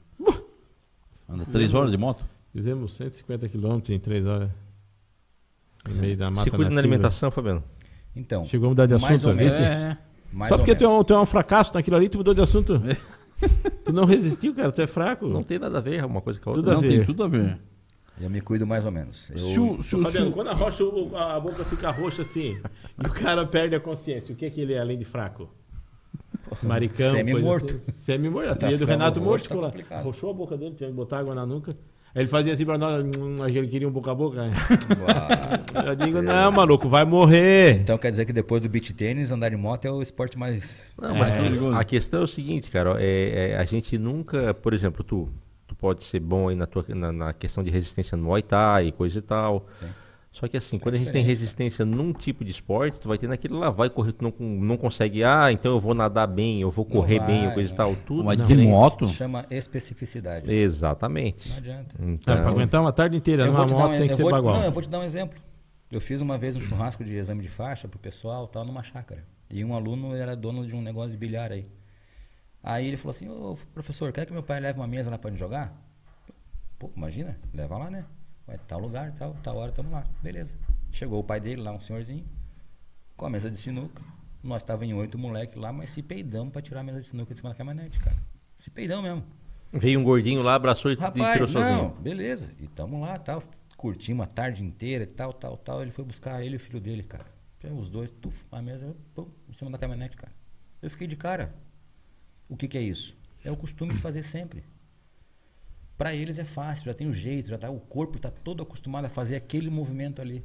Coloca eles pra fazer, levantar um peso numa academia, É o- coisa assim, não vai fazer bem. O Renato, cara. Ele arranca o colchão assim, leva sozinho o colchão daquele grandão. Não, a gente vai, vai, vai entregar colchão. é, quando chega o caminhão de colchão lá pra, na, na Natflex, o, a gente chamava o Renato bastante para ajudar a descarregar. Agora nós paramos de chamar que ele mais atrapalha do que ajuda.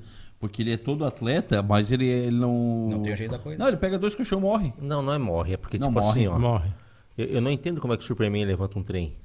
Porque o Não trem... começa a levantar, vai ter um Não, passando na não, estrada, não vai é caindo de assim. pouquinho, de Não pouquinho tu equilibra, consegue. né? Não Equilíbrio, é, né? é a força. O Superman pra mim é o tem. maricão. Na força tu tem, agora tu tem que pegar bem no meio, bem do jeitinho. Não tem a malemolência Não da coisa, tem, né? não tem. Uma vez eu passei vergonha também nessa questão aí. Você lembra do Lando? Que trabalhava na, no, no Só- Deluca? É só vergonha, né? É só vergonha, cara. É. Ele, não, ele não teve uma, uma Não, conquista. ele- tá olha ligado? ele- só, daí nós ele tem que tava- passar com capuz. Uma vez eu, eu, eu fui convi- eu chamei o Lando pra ajudar a botar uma geladeira O em gordinho cima do, aquele? É, pra botar uma geladeira em cima do caminhão.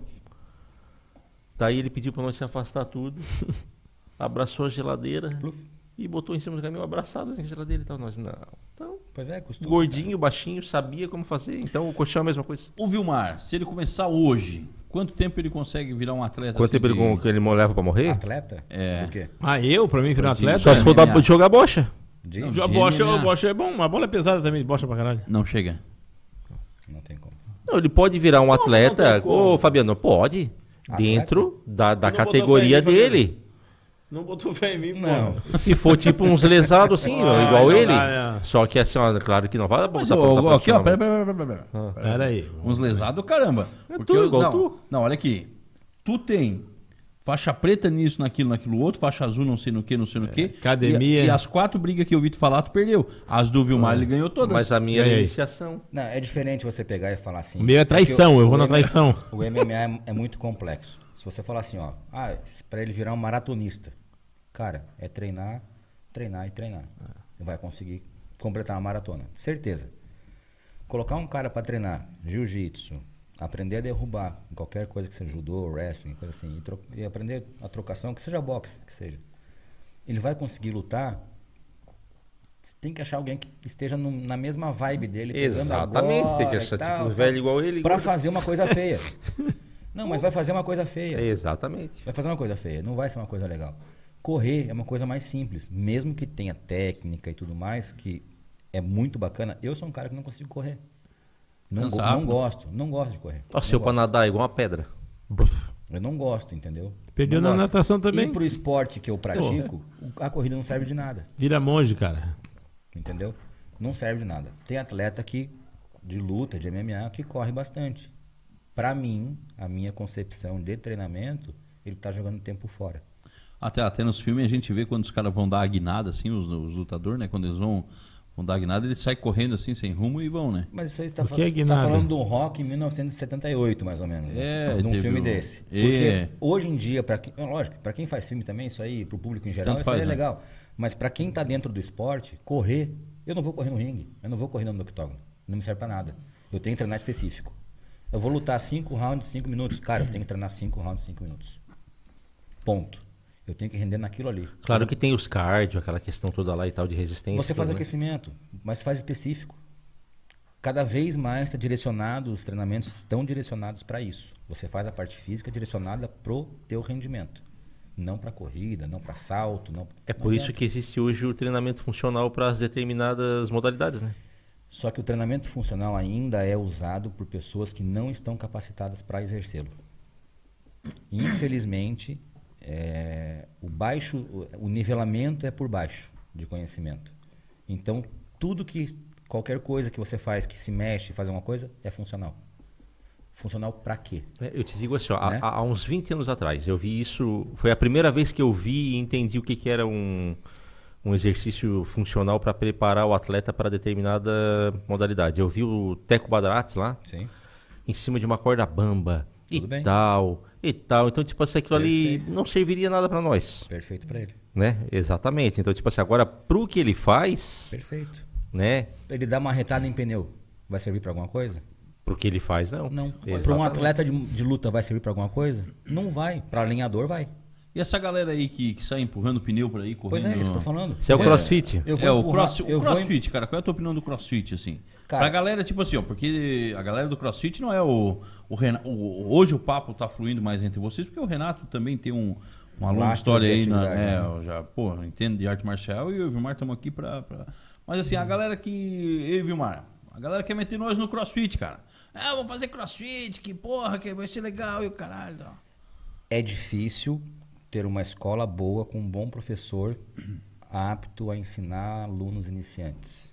O CrossFit é muito legal. Eu fiz CrossFit na minha última luta. Eu me preparei em cinco meses e eu tive uma evolução absurda treinando CrossFit. Só que eu sou uma pessoa que tem um laço de treinamento muito grande. O corpo já tem treinamento em cima dele. É uma carga de treino de muitos e muitos anos, independente de modalidade. Eu tenho essa, esse lastro. Ele tem o lastro, vocês não têm. Então você colocar uma pessoa, mesma coisa que eu vou, repetir o exemplo do pneu e do martelo. Não que no, no CrossFit eles façam isso, mas empurrar pneu, vão fazer. É uma prova para pessoas avançadas dentro daquela modalidade. Não para um iniciante que, porra, que mal consegue levantar numa cadeira, cara. Que senta para fazer, para ir no banheiro lá numa privada, é, é rengo para levantar. Como é que você vai colocar um cara desse para virar um pneu de 150 quilos? Então tem que ter discernimento para aplicar as coisas. Eu fiz crossfit ali na CrossFit Criciúma. Cara, o meu rendimento foi absurdo. Foi a luta que eu menos suei. Demorou um pouquinho a luta até e tal. Só que nos treinos eu tava super bem. Eu tava voando. E eu devo muito a eles. Porque eu tava com um bom professor, que era o Márcio. Eu buscava os treinos que o Márcio estava dando dentro da, daquela academia. E ali eu me sentia bem. Me puxava dentro do, do que era determinado lá. Eu tinha as minhas limitações de salto, encaixe e tal. Quando eu estava bem no joelho, eu fazia. Quando eu não estava, eu não fazia. E eles entendiam isso. Porque eu conversei com eles. Agora, se eu chego lá, o cara não sabe que o meu joelho é fudido. E me coloca para fazer salto. E eu todo mundo tá pulando, você quer pular junto, cara. Você quer ficar na. Quer ser daquela tribo, entendeu? Você quer fazer. E aí eles ficam- fode tudo. E eles ficam te pilhando, sem saber que você está lesionado. Então, quando a academia é boa, te pergunta as tuas lesões, teu histórico de, de, de- de exercícios, se você tem cirurgia, se não tem cirurgia, se você é uma pessoa sedentária, se não é sedentário. Se faz uma anamnese completa, o professor é responsável, a partir dali você pode treinar bem. Vai fazer os treinos iniciantes. Uma academia que eu vejo muito legal, que tem treino de iniciante, é lá na Top Studio é minha concorrente, assim, de, de academia e tal. Mas o André faz um trabalho fantástico lá na academia dele. Entendeu? Ele tem bons profissionais que eu vejo. Eu dou aula particular para um aluno lá uma vez na semana, na terça-feira. É, e lá eu vejo o pessoal que está dando aula para os iniciantes, cara, técnica, sem peso, só mobilidade, mostrando o movimento, para depois colocar pequenas cargas e ali, a partir dali, se desenvolver. É muito bom. E é válido, porque mexe muito o corpo. Muito, muito, muito. E se você é um aluno que se puxa, melhor ainda. Vai embora. Entendeu? E vamos, vamos, vamos falar de alguma coisa engraçada, cara. Vamos falar de alguma coisa assim que acontece. Porque a gente tem. Não, a gente tem. Eu tenho curiosidade, cara, saber como é que é esse, esses lances de, de bastidor de luta, que é onde o, o- a pessoa comum não tá, né? A gente tá lá assistindo na TV, pô, tu não sabe o que, que acontece numa, antes de uma luta, que tipo de conversa que tem, coisas que acontecem ali naqueles bastidores e tal, e que às vezes são histórias engraçadas, né? Tem, algum, tu- tem alguma história engraçada de luta que tu lembra? É... Ah, cara, tem muita coisa momentânea ali que o pessoal tira sarro, faz palhaçada, é muito legal, o clima é legal. Cara, os eventos mesmo, os professores são os que mais se divertem, cara, porque os atletas estão mais concentrados e tal. Eu fui para Belém agora com o Wellington, ele foi lutar num grande evento lá que teve em Belém.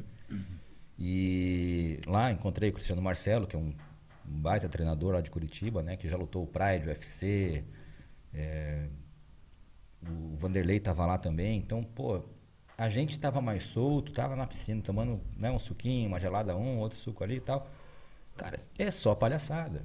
Entendeu? É um clima muito, muito gostoso. Os atletas que são né, mais reservados e tal, ficam no quarto, focados no que tem que fazer, em perder peso e tudo mais. Então, o grande problema dos eventos é a perda de peso.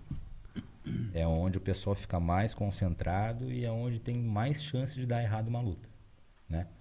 É, no- nas últimas duas semanas, alguns atletas conseguem se machucar. Geralmente são, são erros no final de preparação, que não, não precisariam se machucar, né? não deveriam fazer certas coisas. Perigosíssimo, né? Esse lance É. de perder peso rápido, né? E a perda de peso, que é uma coisa, quando não bem orientada, é uma coisa complicada. Eu perco bastante peso nas últimas semanas. Cara, Tem facilidade? É, não facilidade. Eu, eu, eu digo que eu tenho.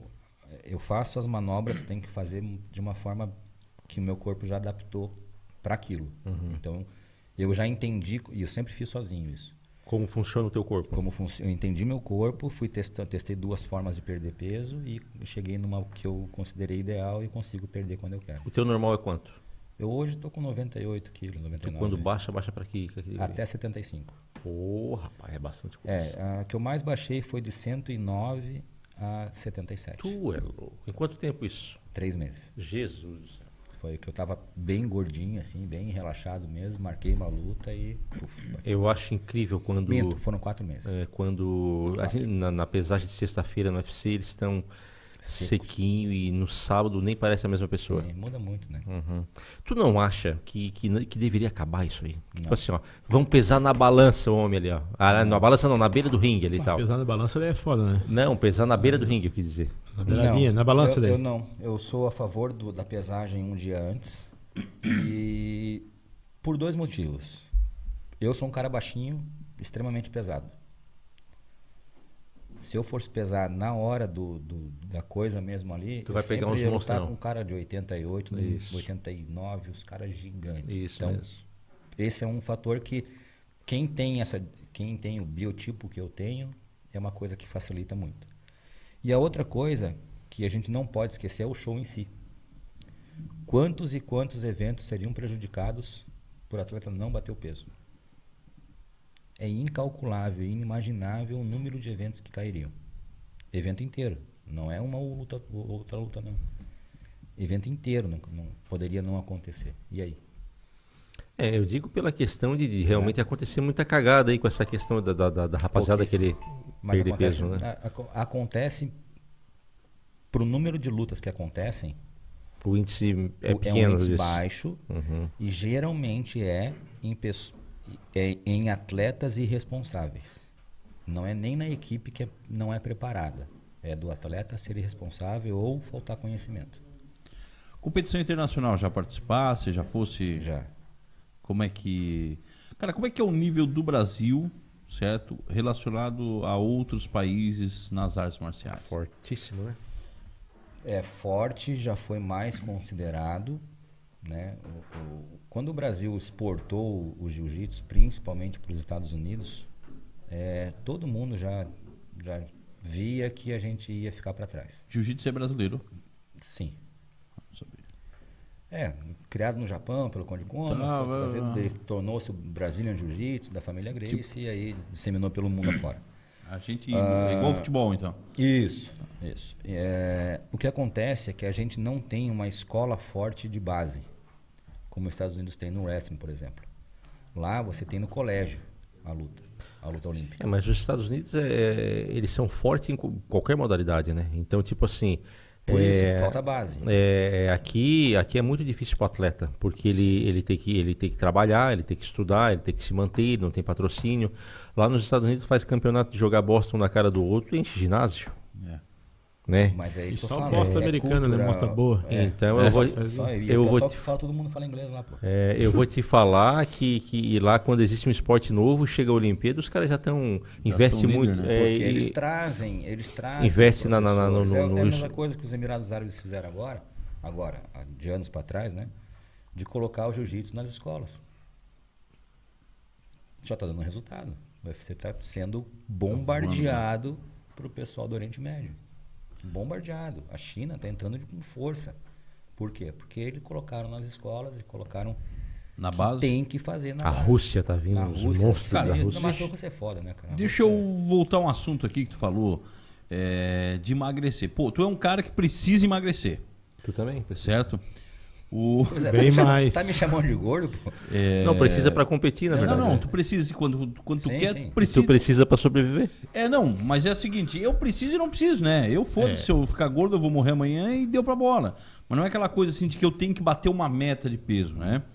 É, E tu não. Tu, pô, daqui três meses tu tem que estar com tantos quilos. Sim. Então tu já deve ter experimentado um milhão de formas de emagrecer diferente. Cara, a- todo mundo no mundo e tu vê em Facebook compra de remédio milagroso, compra de não sei o que, isso, aquilo, aquilo outro. O que que funciona, o que que não funciona? Dieta. Tem jeito, não tem remédio que. Ômega O que 3. funciona para você emagrecer com saúde é você ser acompanhado por um profissional que faça você entender que você precisa mudar seus hábitos. É a primeira coisa que você tem que fazer. A segunda coisa é você entender que não adianta você consumir mais calorias num dia É matemática. do que você gasta. Você tem que entrar em déficit calórico. O déficit calórico é simplesmente o seguinte: se você gasta 2.500 calorias por dia, você tem que comer menos do que isso todos os dias. 2.500 Todos. calorias seria o quê? Hoje, o que que tem 2.000 ca- Um prato de arroz, feijão e bife aí tem quantas calorias? Não, tem menos. Deve girar em torno de 600. Mas para gastar 2.500 o cara tem que. Não, é que o metabolismo basal, daí depende de pessoa para pessoa, mas ele varia em 1.800, 1.900 por pessoa. Uma média, 1.600, 1.800 calorias, é, quilocalorias por dia. Quando você entra em déficit calórico por uma longa, um longo período e você entende que você tem que começar a consumir calorias boas, não adianta também eu só consumir mil calorias, mas de mil calorias de McDonald's, por exemplo. Eu vou estar em déficit calórico consumindo calorias ruins. E, Então, e hormônio e tudo mais. né? e isso é, mas isso aí é uma coisa que você tem que entender e começar a praticar. é, não é a dieta em si, mas é a mudança de hábitos. Na realidade é isso. Tem que mudar seus hábitos. Tirar os hábitos ruins e colocar hábitos bons. E dá para comer legal. Muito. Dá pra comer muito. Eu, cara, eu fui fazer uma dieta aí, irmão. No terceiro dia eu já. Pois é, mas é que não adianta você fazer, por exemplo, você está acostumado a comer só porcaria. Tem cabeça, doce, tem cabeça de gordo ainda. entendeu? Entendeu? É, exatamente. Bem- bem O gordo, pensa- né? E o corpo pen- também. O pensamento e as atitudes de gordo, vamos dizer assim, É, sem ofensa, né? Não, não, Não, não é, pode não, falar não, com ofensa, com ofensa. Não, mas- Ele não, tá com medo Não, a gente, pra ele, gosta, né? a gente gosta com ofensa. Pô, tu é gordo também? Eu tá- fui na nutricionista. pra quem- Ela me deu o à noite meia canoa de, de, de chuchu, cara. Que chuchu não é uma coisa para as pessoas comer, aquilo é coisa do diabo, né? Então, meia não, ainda. não adianta você Chegava a doer o osso da você ir perna. na, ir na nutricionista que te faça uma dieta mirabolante É. que você consiga fazer dois dias. O bom nutricionista é aquele que vai te ouvir e vai adaptar uma dieta restritiva para você, com bons alimentos, que você consiga fazer, adaptado para o teu dia. É, mas eu acho que ali o. Ela- ela o pergunta-. Ela pergunta A o que é que o senhor come. vezes é- Ela perguntou para ti, não, a tua? Como é que é? A minha nu- nutricionista perguntou o que é que eu comia. Ele disse, conforme a fome, até o garçom. Ele facilitar, eu Crau. como tudo, porque Não, gordo e- não tem, É, não o tem essa. problema, o problema é os excessos. Mas não dá né? para aguentar. É como A- ele o falou, é problema muito, muito radical. hábitos. O problema são os maus hábitos. É. Nós Quando a gente sair daqui, o que a gente vai fazer depois? Cara, eu vou pra igreja orar e, né? Não, tu vou sabe bem Agradecer a vai Deus pelo dia. Lá- Depois vai vou comer um pegar um X. É isso aí. Entendeu? É isso aí. E um chocolate. E eu vou te falar, na minha última luta que eu Refri. fiz, que eu fiz o crossfit e tudo mais, eu fazia de dois a três treinos por dia. né? Dentro da minha, da minha agenda, tinha dia que não treinava, um dia era um treino, dois ou três. Eu estava fazendo jejum intermitente. Então eu ficava 24 horas sem comer. E conseguia treinar bem e fazia uma refeição por dia. O jejum intermitente, por exemplo, tem uma janela que você pode comer X de 6 horas, por exemplo. E você tem o que comer naquela janela. O que, que eu fiz? Porque eu sou ruim de fazer dieta. Quando precisa fazer, eu faço. Como eu optei por fazer o jejum, eu passei a comer pizza todo dia. X, lasanha, No intermitente. no intermitente. E eu consegui perder 29 quilos. 29 quilos. 29 quilos. Comia dia sim, dia não. Eu comia uma vez por dia. Uma vez por dia. E eu comia à noite. Por que à noite? Porque se eu fico com fome à noite, eu não durmo. Eu passo o dia bem. O meu dia. Mas hoje, a noite que é a vontade do Não. carboidrato, né? Mas aí é que tá. Eu sei que eu não durmo se eu ficar com fome. Então, para eu dormir bem, eu comia à noite. E eu passava o dia tomando água e cafezinho sem açúcar. O meu dia era isso. E faz diferença, cara, comer à noite ou comer de manhã? O pessoal diz, ah, o que, que engorda é comer não, à noite. não, tem, isso aí é mito, já caiu por terra. Isso aí não- o, que, o que importa é o que você come durante todo o teu dia. Não adianta você chegar e comer pizza de manhã, chocolate à tarde, ah, depois das 5 eu não como mais nada. Se o teu déficit calórico não existiu, Vai engordar igual. você vai engordar igual. Você empatou as tuas calorias ali com o que você gasta, você já não vai emagrecer. Comer um pouquinho mais, você engordou. Engordou. Simples. Alguma pergunta, Renan? Ou... Não, tô Pelo que eu entendo, aí. né? Posso estar redondamente, mas pelo que eu, Eu entendo. achei é que eu ia Pelo que serve, comer, pelo que funciona pra ti, né? Pra mim, e pelo que eu leio Vou e, comer igual. e corro atrás. Vou comer igual. Então, a maioria da população não sabe comer bem. O pesso- o pessoal tá pedindo aqui é, para dar um mata-leão no Vilmar. Seria possível? Pau Vilmar. Ó, nosso faixa marrom pode Não, fazer. a luta é ali, ó, a equipe de. de... Ele é Aqui ele sabe graduado. como receber o Mata-Leão. Não. Bem mais Claro graduado que sabe. eu. Tá, depois eu vou te dar uma italiana. Mas Tá. o mata-leão é só tu morrer. Mas eu, não sou Não, é leão, o eu sou um mata-urso. coelhinho, Mas leão. daí é mata gatinho. É, É leão só- é o Renato, que é faixa preta. A parte que tu tem que fazer é apagar. O resto ele A cuida. luz? Daí é mata-leão marinho. É, foca marinha. Não, não, não, não. Deus o livre. Vai que o cara tem um mal-estar aí. Será É, que, vai, será que tá tem louco. pergunta aqui, cara? Mas o Vilmar era brigador. É. Brigador dos bons. Não, o Vilmar é brigador, cara. Brigador Vilmar- de rua. É isso que eu te digo. O Vilmar, no ringue, eu Aí sou capaz de, de apostar mais no Vilmar do que no Mas Renato. o Vilmar é aquele cara que é do. Ele, ele faz o griteiro, né? Uhum. Mas o pessoal do deixa disso tem que chegar rápido. né? Ah, não, se a briga dura é alongada, fudeu. É, ferrou. é meio exatamente. rápida a briga. É, é é feito bastante barulho pro cara do deixa É, disso pra ganhar no grito rapidinho, ali, dar lá porrada e vencer ali. Se errou, fudeu. E tu sabe que eu já vi, eu já vi cara perder no grito, né? Tipo, tem um amigo meu, ele faleceu até esse ano, o Everton. Ele foi fazer uma luta de Muay Thai.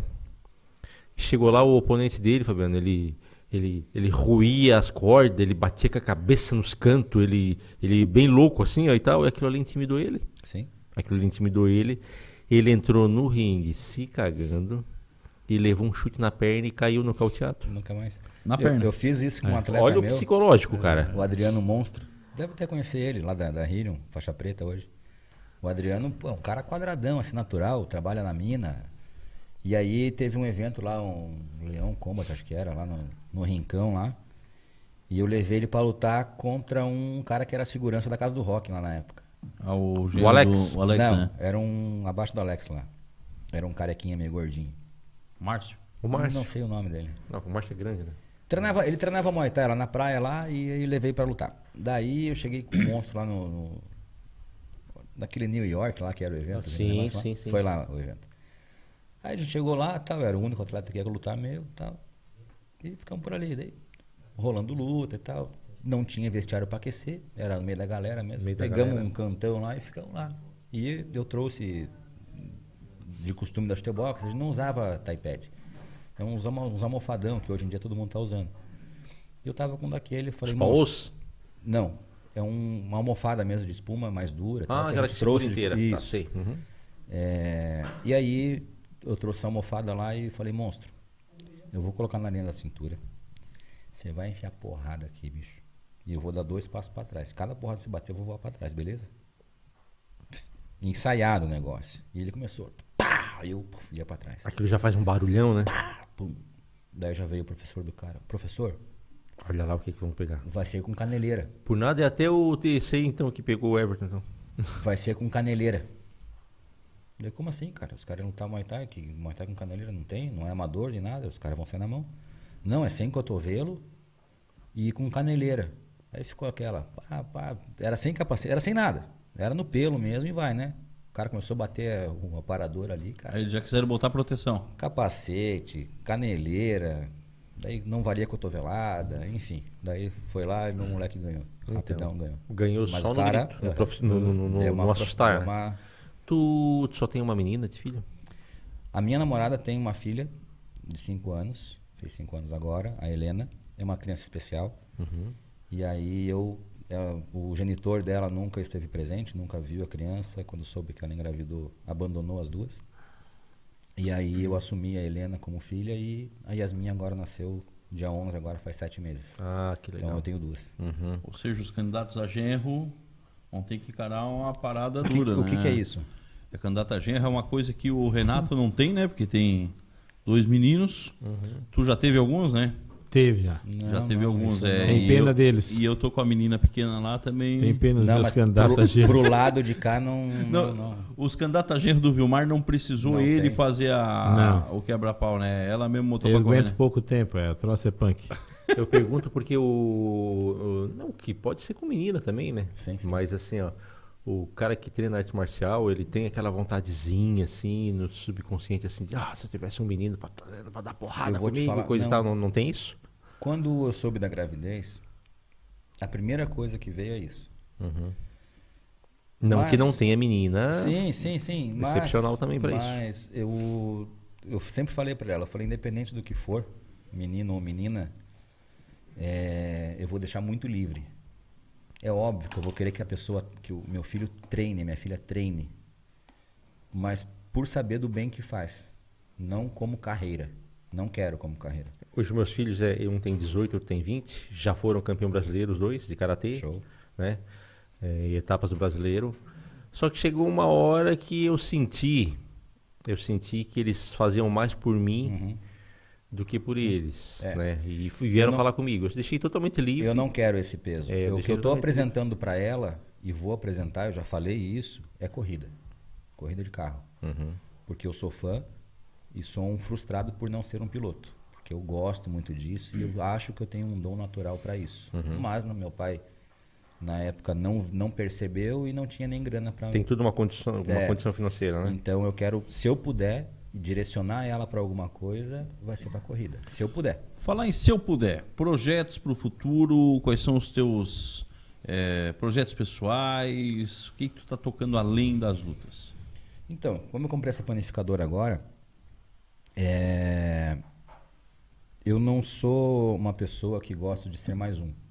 Quando eu abri a primeira academia, eu, eu abri uma academia com equipamentos inferiores ao da concorrência, mas eu tinha que ter diferencial.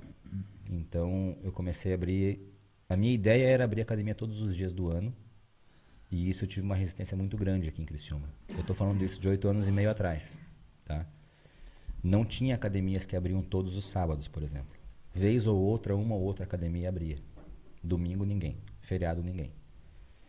Quando eu abri a academia no dia 21 de janeiro de 2013, a gente já abriu, abrindo todos os sábados, todos os domingos e fechamos em dois feriados no primeiro ano. Só dois feriados, que eram os feriados mais católicos da cidade. Primeiro do ano e Natal. Primeiro ano abriu. Abriu? Abriu.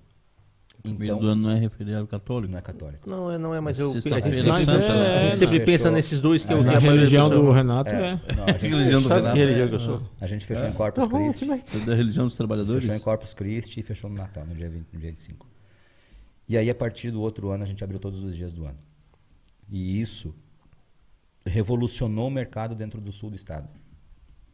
Nenhuma academia abria, ninguém fazia nada. Começou o pessoal vir de Tubarão para treinar, Nova Veneza para treinar. O pessoal começou a treinar na nossa academia. Então ali revolucionou. Mudou o mercado fitness dentro dessa região sul. E a minha academia passou a ser a única academia a abrir todos os dias do ano no estado. Porque existia duas academias que tinham aberto, mas depois fecharam e não davam mais conta de abrir. Então, como eu peguei agora uma coisa totalmente diferente, que é o ramo da panificadora, é uma coisa que eu nunca tinha nem pensado em, em ter na minha vida, não era sonho, não era nada Foi uma oportunidade. apareceu e deu certo. Então, é, eu estou projetando alguma coisa que mude esse, é, esse setor também dentro do sul do estado. Já, tá, já, já tem o projeto, já tá, já estou colocando em prática e é uma coisa que vai acontecer num período. Já passou, já se passaram dois meses, um mês e meio. Eu tenho mais 15 me 14 meses e meio para concretizar o projeto inteiro, Pra deixar tudo prontinho. para estar funcionando do jeito que eu quero. Coisa boa, coisa boa. Então é, é para começar antes, mas para estar perfeitinho, redondo. é mais fácil 14 emagrecer, meses. não? Como? O pro- deixar o projeto redondinho é mais fácil. De uma chegar- padaria é tá- difícil tá, é, tá, tá lá com 90 e Cara, poucos quilos. É complicado, porque tem muita coisa boa, cara. Muita coisa boa mesmo. Mas daí tem o pessoal que tá atendendo ali, você, pô, faz um omelete pra mim. Tem bolo, tem tudo ali, mas pá, faz um omelete, faz não sei o quê. Mas é difícil, cara, é difícil. Não é fácil, né? Não é fácil, porque, pô, tá ali, né? Fácil, é teu, você fácil, pode tá comer, não ali, tem é nem que pagar, cara. é. Porra. É quer, bom, quer né? coisa melhor que isso? É. Comer doce sem pagar? O Alan chegou a se Eu posso- empolgar? É, eu- É bom, né? Tá, Tá, tá tá sócio, salivando ali, tá salivando. Tá. Tão, tão sócio, não? Pô, Renato, vamos chegando já perto das duas horas aqui de. De, de podcast. Cara, a gente quer deixar o microfone aberto para tu falar do que tu quiseres agora. Se quiser falar da tua academia, do É. local, onde é, onde é que o pessoal que se interessar te procurar para fazer os treinos e tal, conhecer melhor o teu trabalho, Tá. pode estar aberto para ti. Eu hoje eu só ministro aulas particulares de Muay Thai, né? Tenho alguns atletas de luta e dentro da equipe de Muay Thai, que é a Killer Bees, American Killer Bees, tem dois instrutores meus que dão aula. O Edgar dá aula na Super Shape no São Defende. Ele montou um espaço muito legal lá, grande, enorme, tatame lá. Aí com Tá bem legal. No- lá na academia do Polaco. Polaco. Na Super Polaco, Shape. Pol- lá. Polaco. Eu fui narrador de boxe já, cara. Com o do Polaco. Isso, isso. O Polaco, da, ele tinha FK Box ali, acho que é FK Box, cara. E o Wellington, que tem a- uma academia de, de treinamento funcional e tal, aqui na é Iron Stone, bem pertinho do Didi ali. Ele tem ali aparelhos de musculação, faz a parte funcional e tem as lutas também ali. Então são os dois instrutores meus que dão aula em grupo na cidade.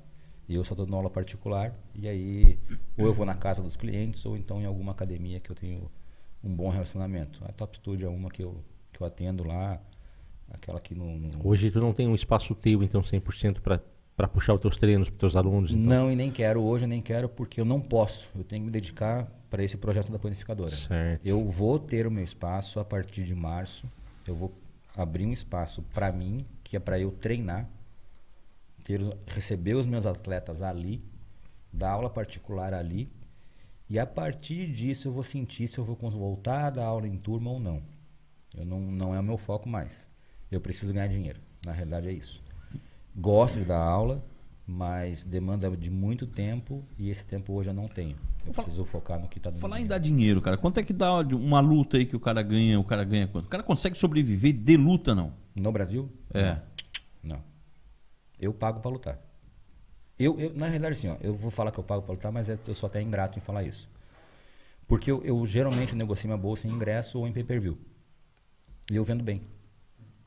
Porque eu tenho muita gente conhecida. Se eu for lutar em Curitiba, eu coloco tranquilo 150 pessoas para assistir. E eu vendo ingresso a 40 reais. Então eu ganho bem. Ganhar hoje 6 mil reais uma luta é quase ninguém ganha. Depois o cara gasta quanto no hospital aí? Ah, Não, é. Plano de saúde, né? É plano Tem. que cobre, mas. É, mas aí que tá. Mas N- vo- não é a maioria que tem plano de saúde. É, hoje os atletas, eu levei uma- um atleta meu que lutou agora aqui em Floripa. Ele veio do Rio de Janeiro de ônibus, ficou aqui em casa uma semana, então ele gastou com a comida dele, né? E gastou com o ônibus. Ganhou 500 reais. Entendeu? Ele não Um nem evento bom. pra apanhar, né?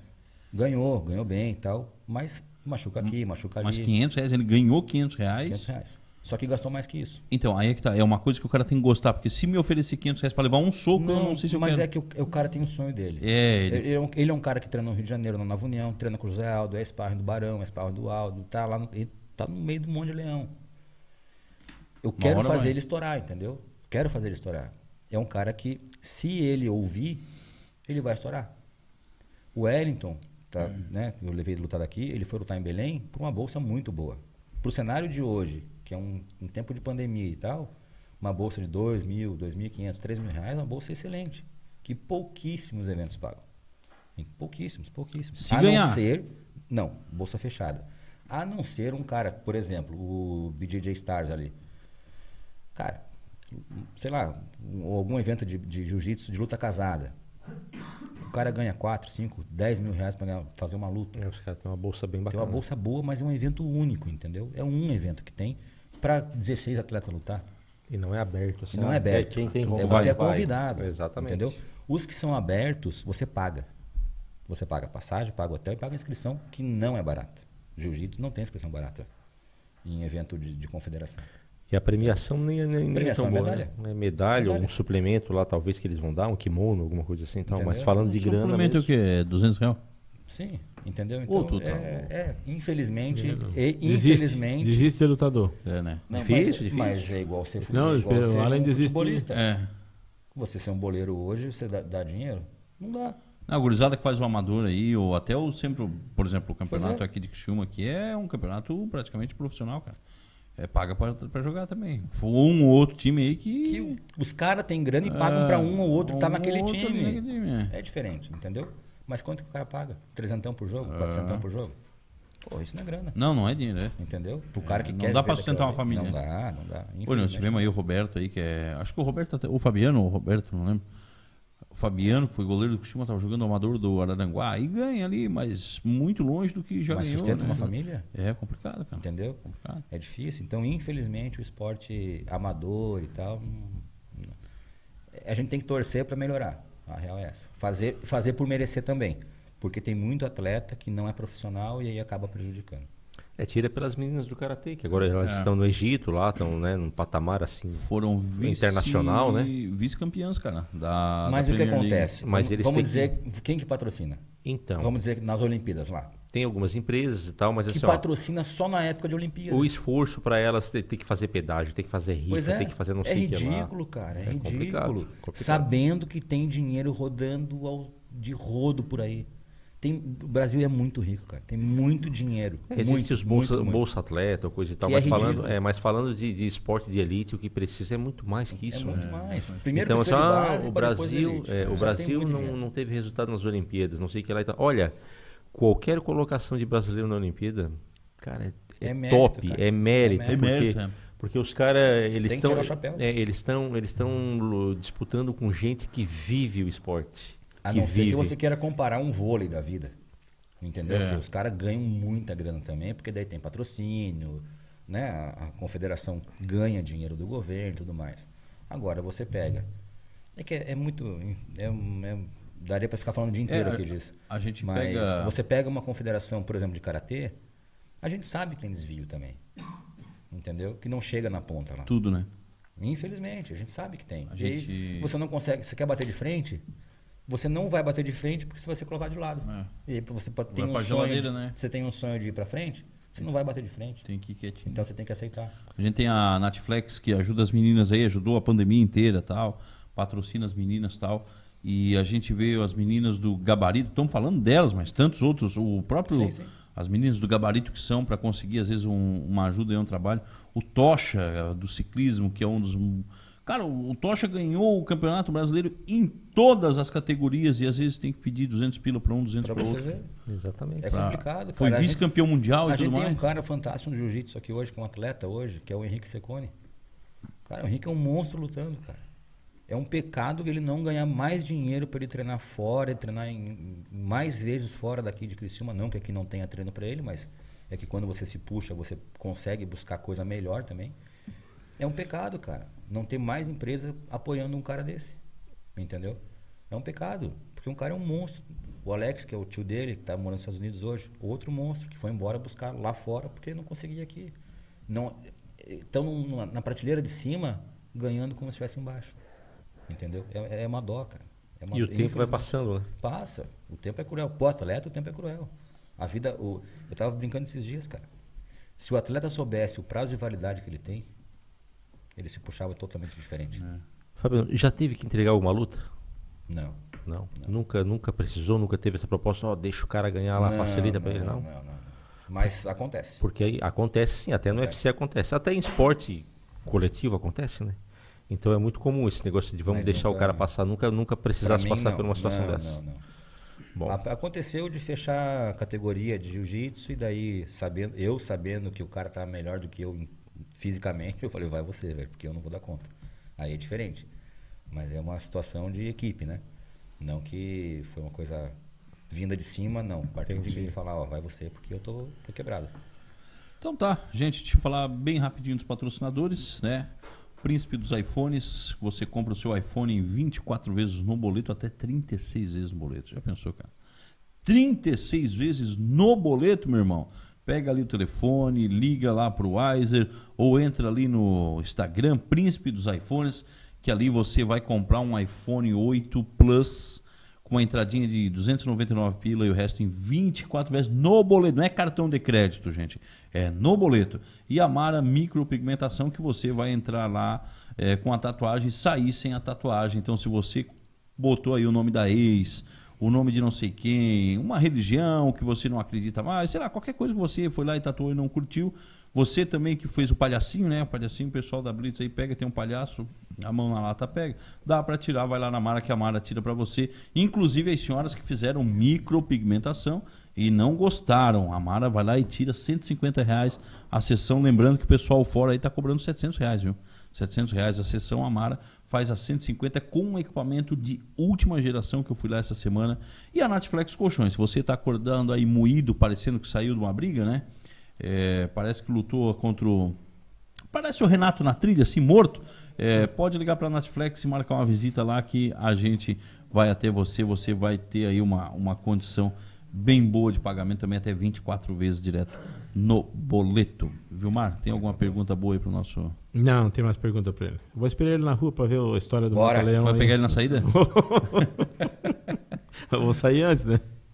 Vou sair antes, né, Renato? Fabiano, a gente só tem a agradecer né, pela, Imagina. pela troca de, de, de experiência, muita coisa que a gente achava que era de uma maneira, tu esclareceu de outra e tal. Então é bom, né? Esse nosso podcast ele é sempre uma conversa e, e a gente quer saber mais sobre o que a pessoa tem, o que a pessoa entende mais que a gente, né? Então, muito obrigado. As portas estão abertas para quando quiser divulgar algum trabalho, fazer alguma coisa e tal, né? Muito legal. A gente só tem a agradecer Eu pelo, agradeço pela troca. espaço, eu que agradeço, imagina, isso é importante para todo mundo. É, para os atletas, principalmente, né, de poder divulgar o seu espaço, o seu trabalho. E realmente agradecer mesmo, de coração, que foi bem bacana. Bem legal. Ok. Passou rápido. É isso Passou aí. rápido, duas horinhas que passaram bem rápido. Bom dia, Vilmar. Como é que é? eu tô dormindo, cara. aqui. É, eu tô tô velho. Depois das nove eu fico cansado. Vamos lá comer o giz? Vamos comer o X. O Renato esqueceu a X. carteira. Pix. É, o Renato hoje vai ficar sem X. Pix. Vai Verdade, verdade. ficar sem É X. golpe, isso é golpe que ele dá sempre. Ele tem essa tática. Encerra aí pra nós comer o X, então. Gente, muito obrigado. Segunda-feira a gente. Já, já temos convidados para segunda-feira? Já. Olha, já tem? Já. Quer divulgar ou vamos deixar para Não, mais depois? Não, vamos deixar pra de, durante a Tranquilo, então. Muito obrigado aí para todo mundo que está Valeu. assistindo. Vai estar depois aí para o pessoal assistir depois no o link ali à disposição, que o Allen vai botar depois, o, o Ricardo vai botar depois. Se eu não fizer uma coisa, eu vou morrer em casa hoje. Um Opa. beijo enorme para minha esposa. Opa, o espaço está aberto, vai lá. Beijão, meu amor. É, dá um beijo aí na Yasmin, na Helena por mim. Tô chegando em casa daqui a pouquinho. Morar em Cocal, meio de um sítio, meio do nada lá, cara. Maravilha. viajar longe ainda. Aham, maravilha. aham. Beijão pra vocês. É, É isso. isso. aí, gente. Muito obrigado. Então, segunda-feira a gente está aí de novo. Valeu. Valeu. Abraço. Boa noite.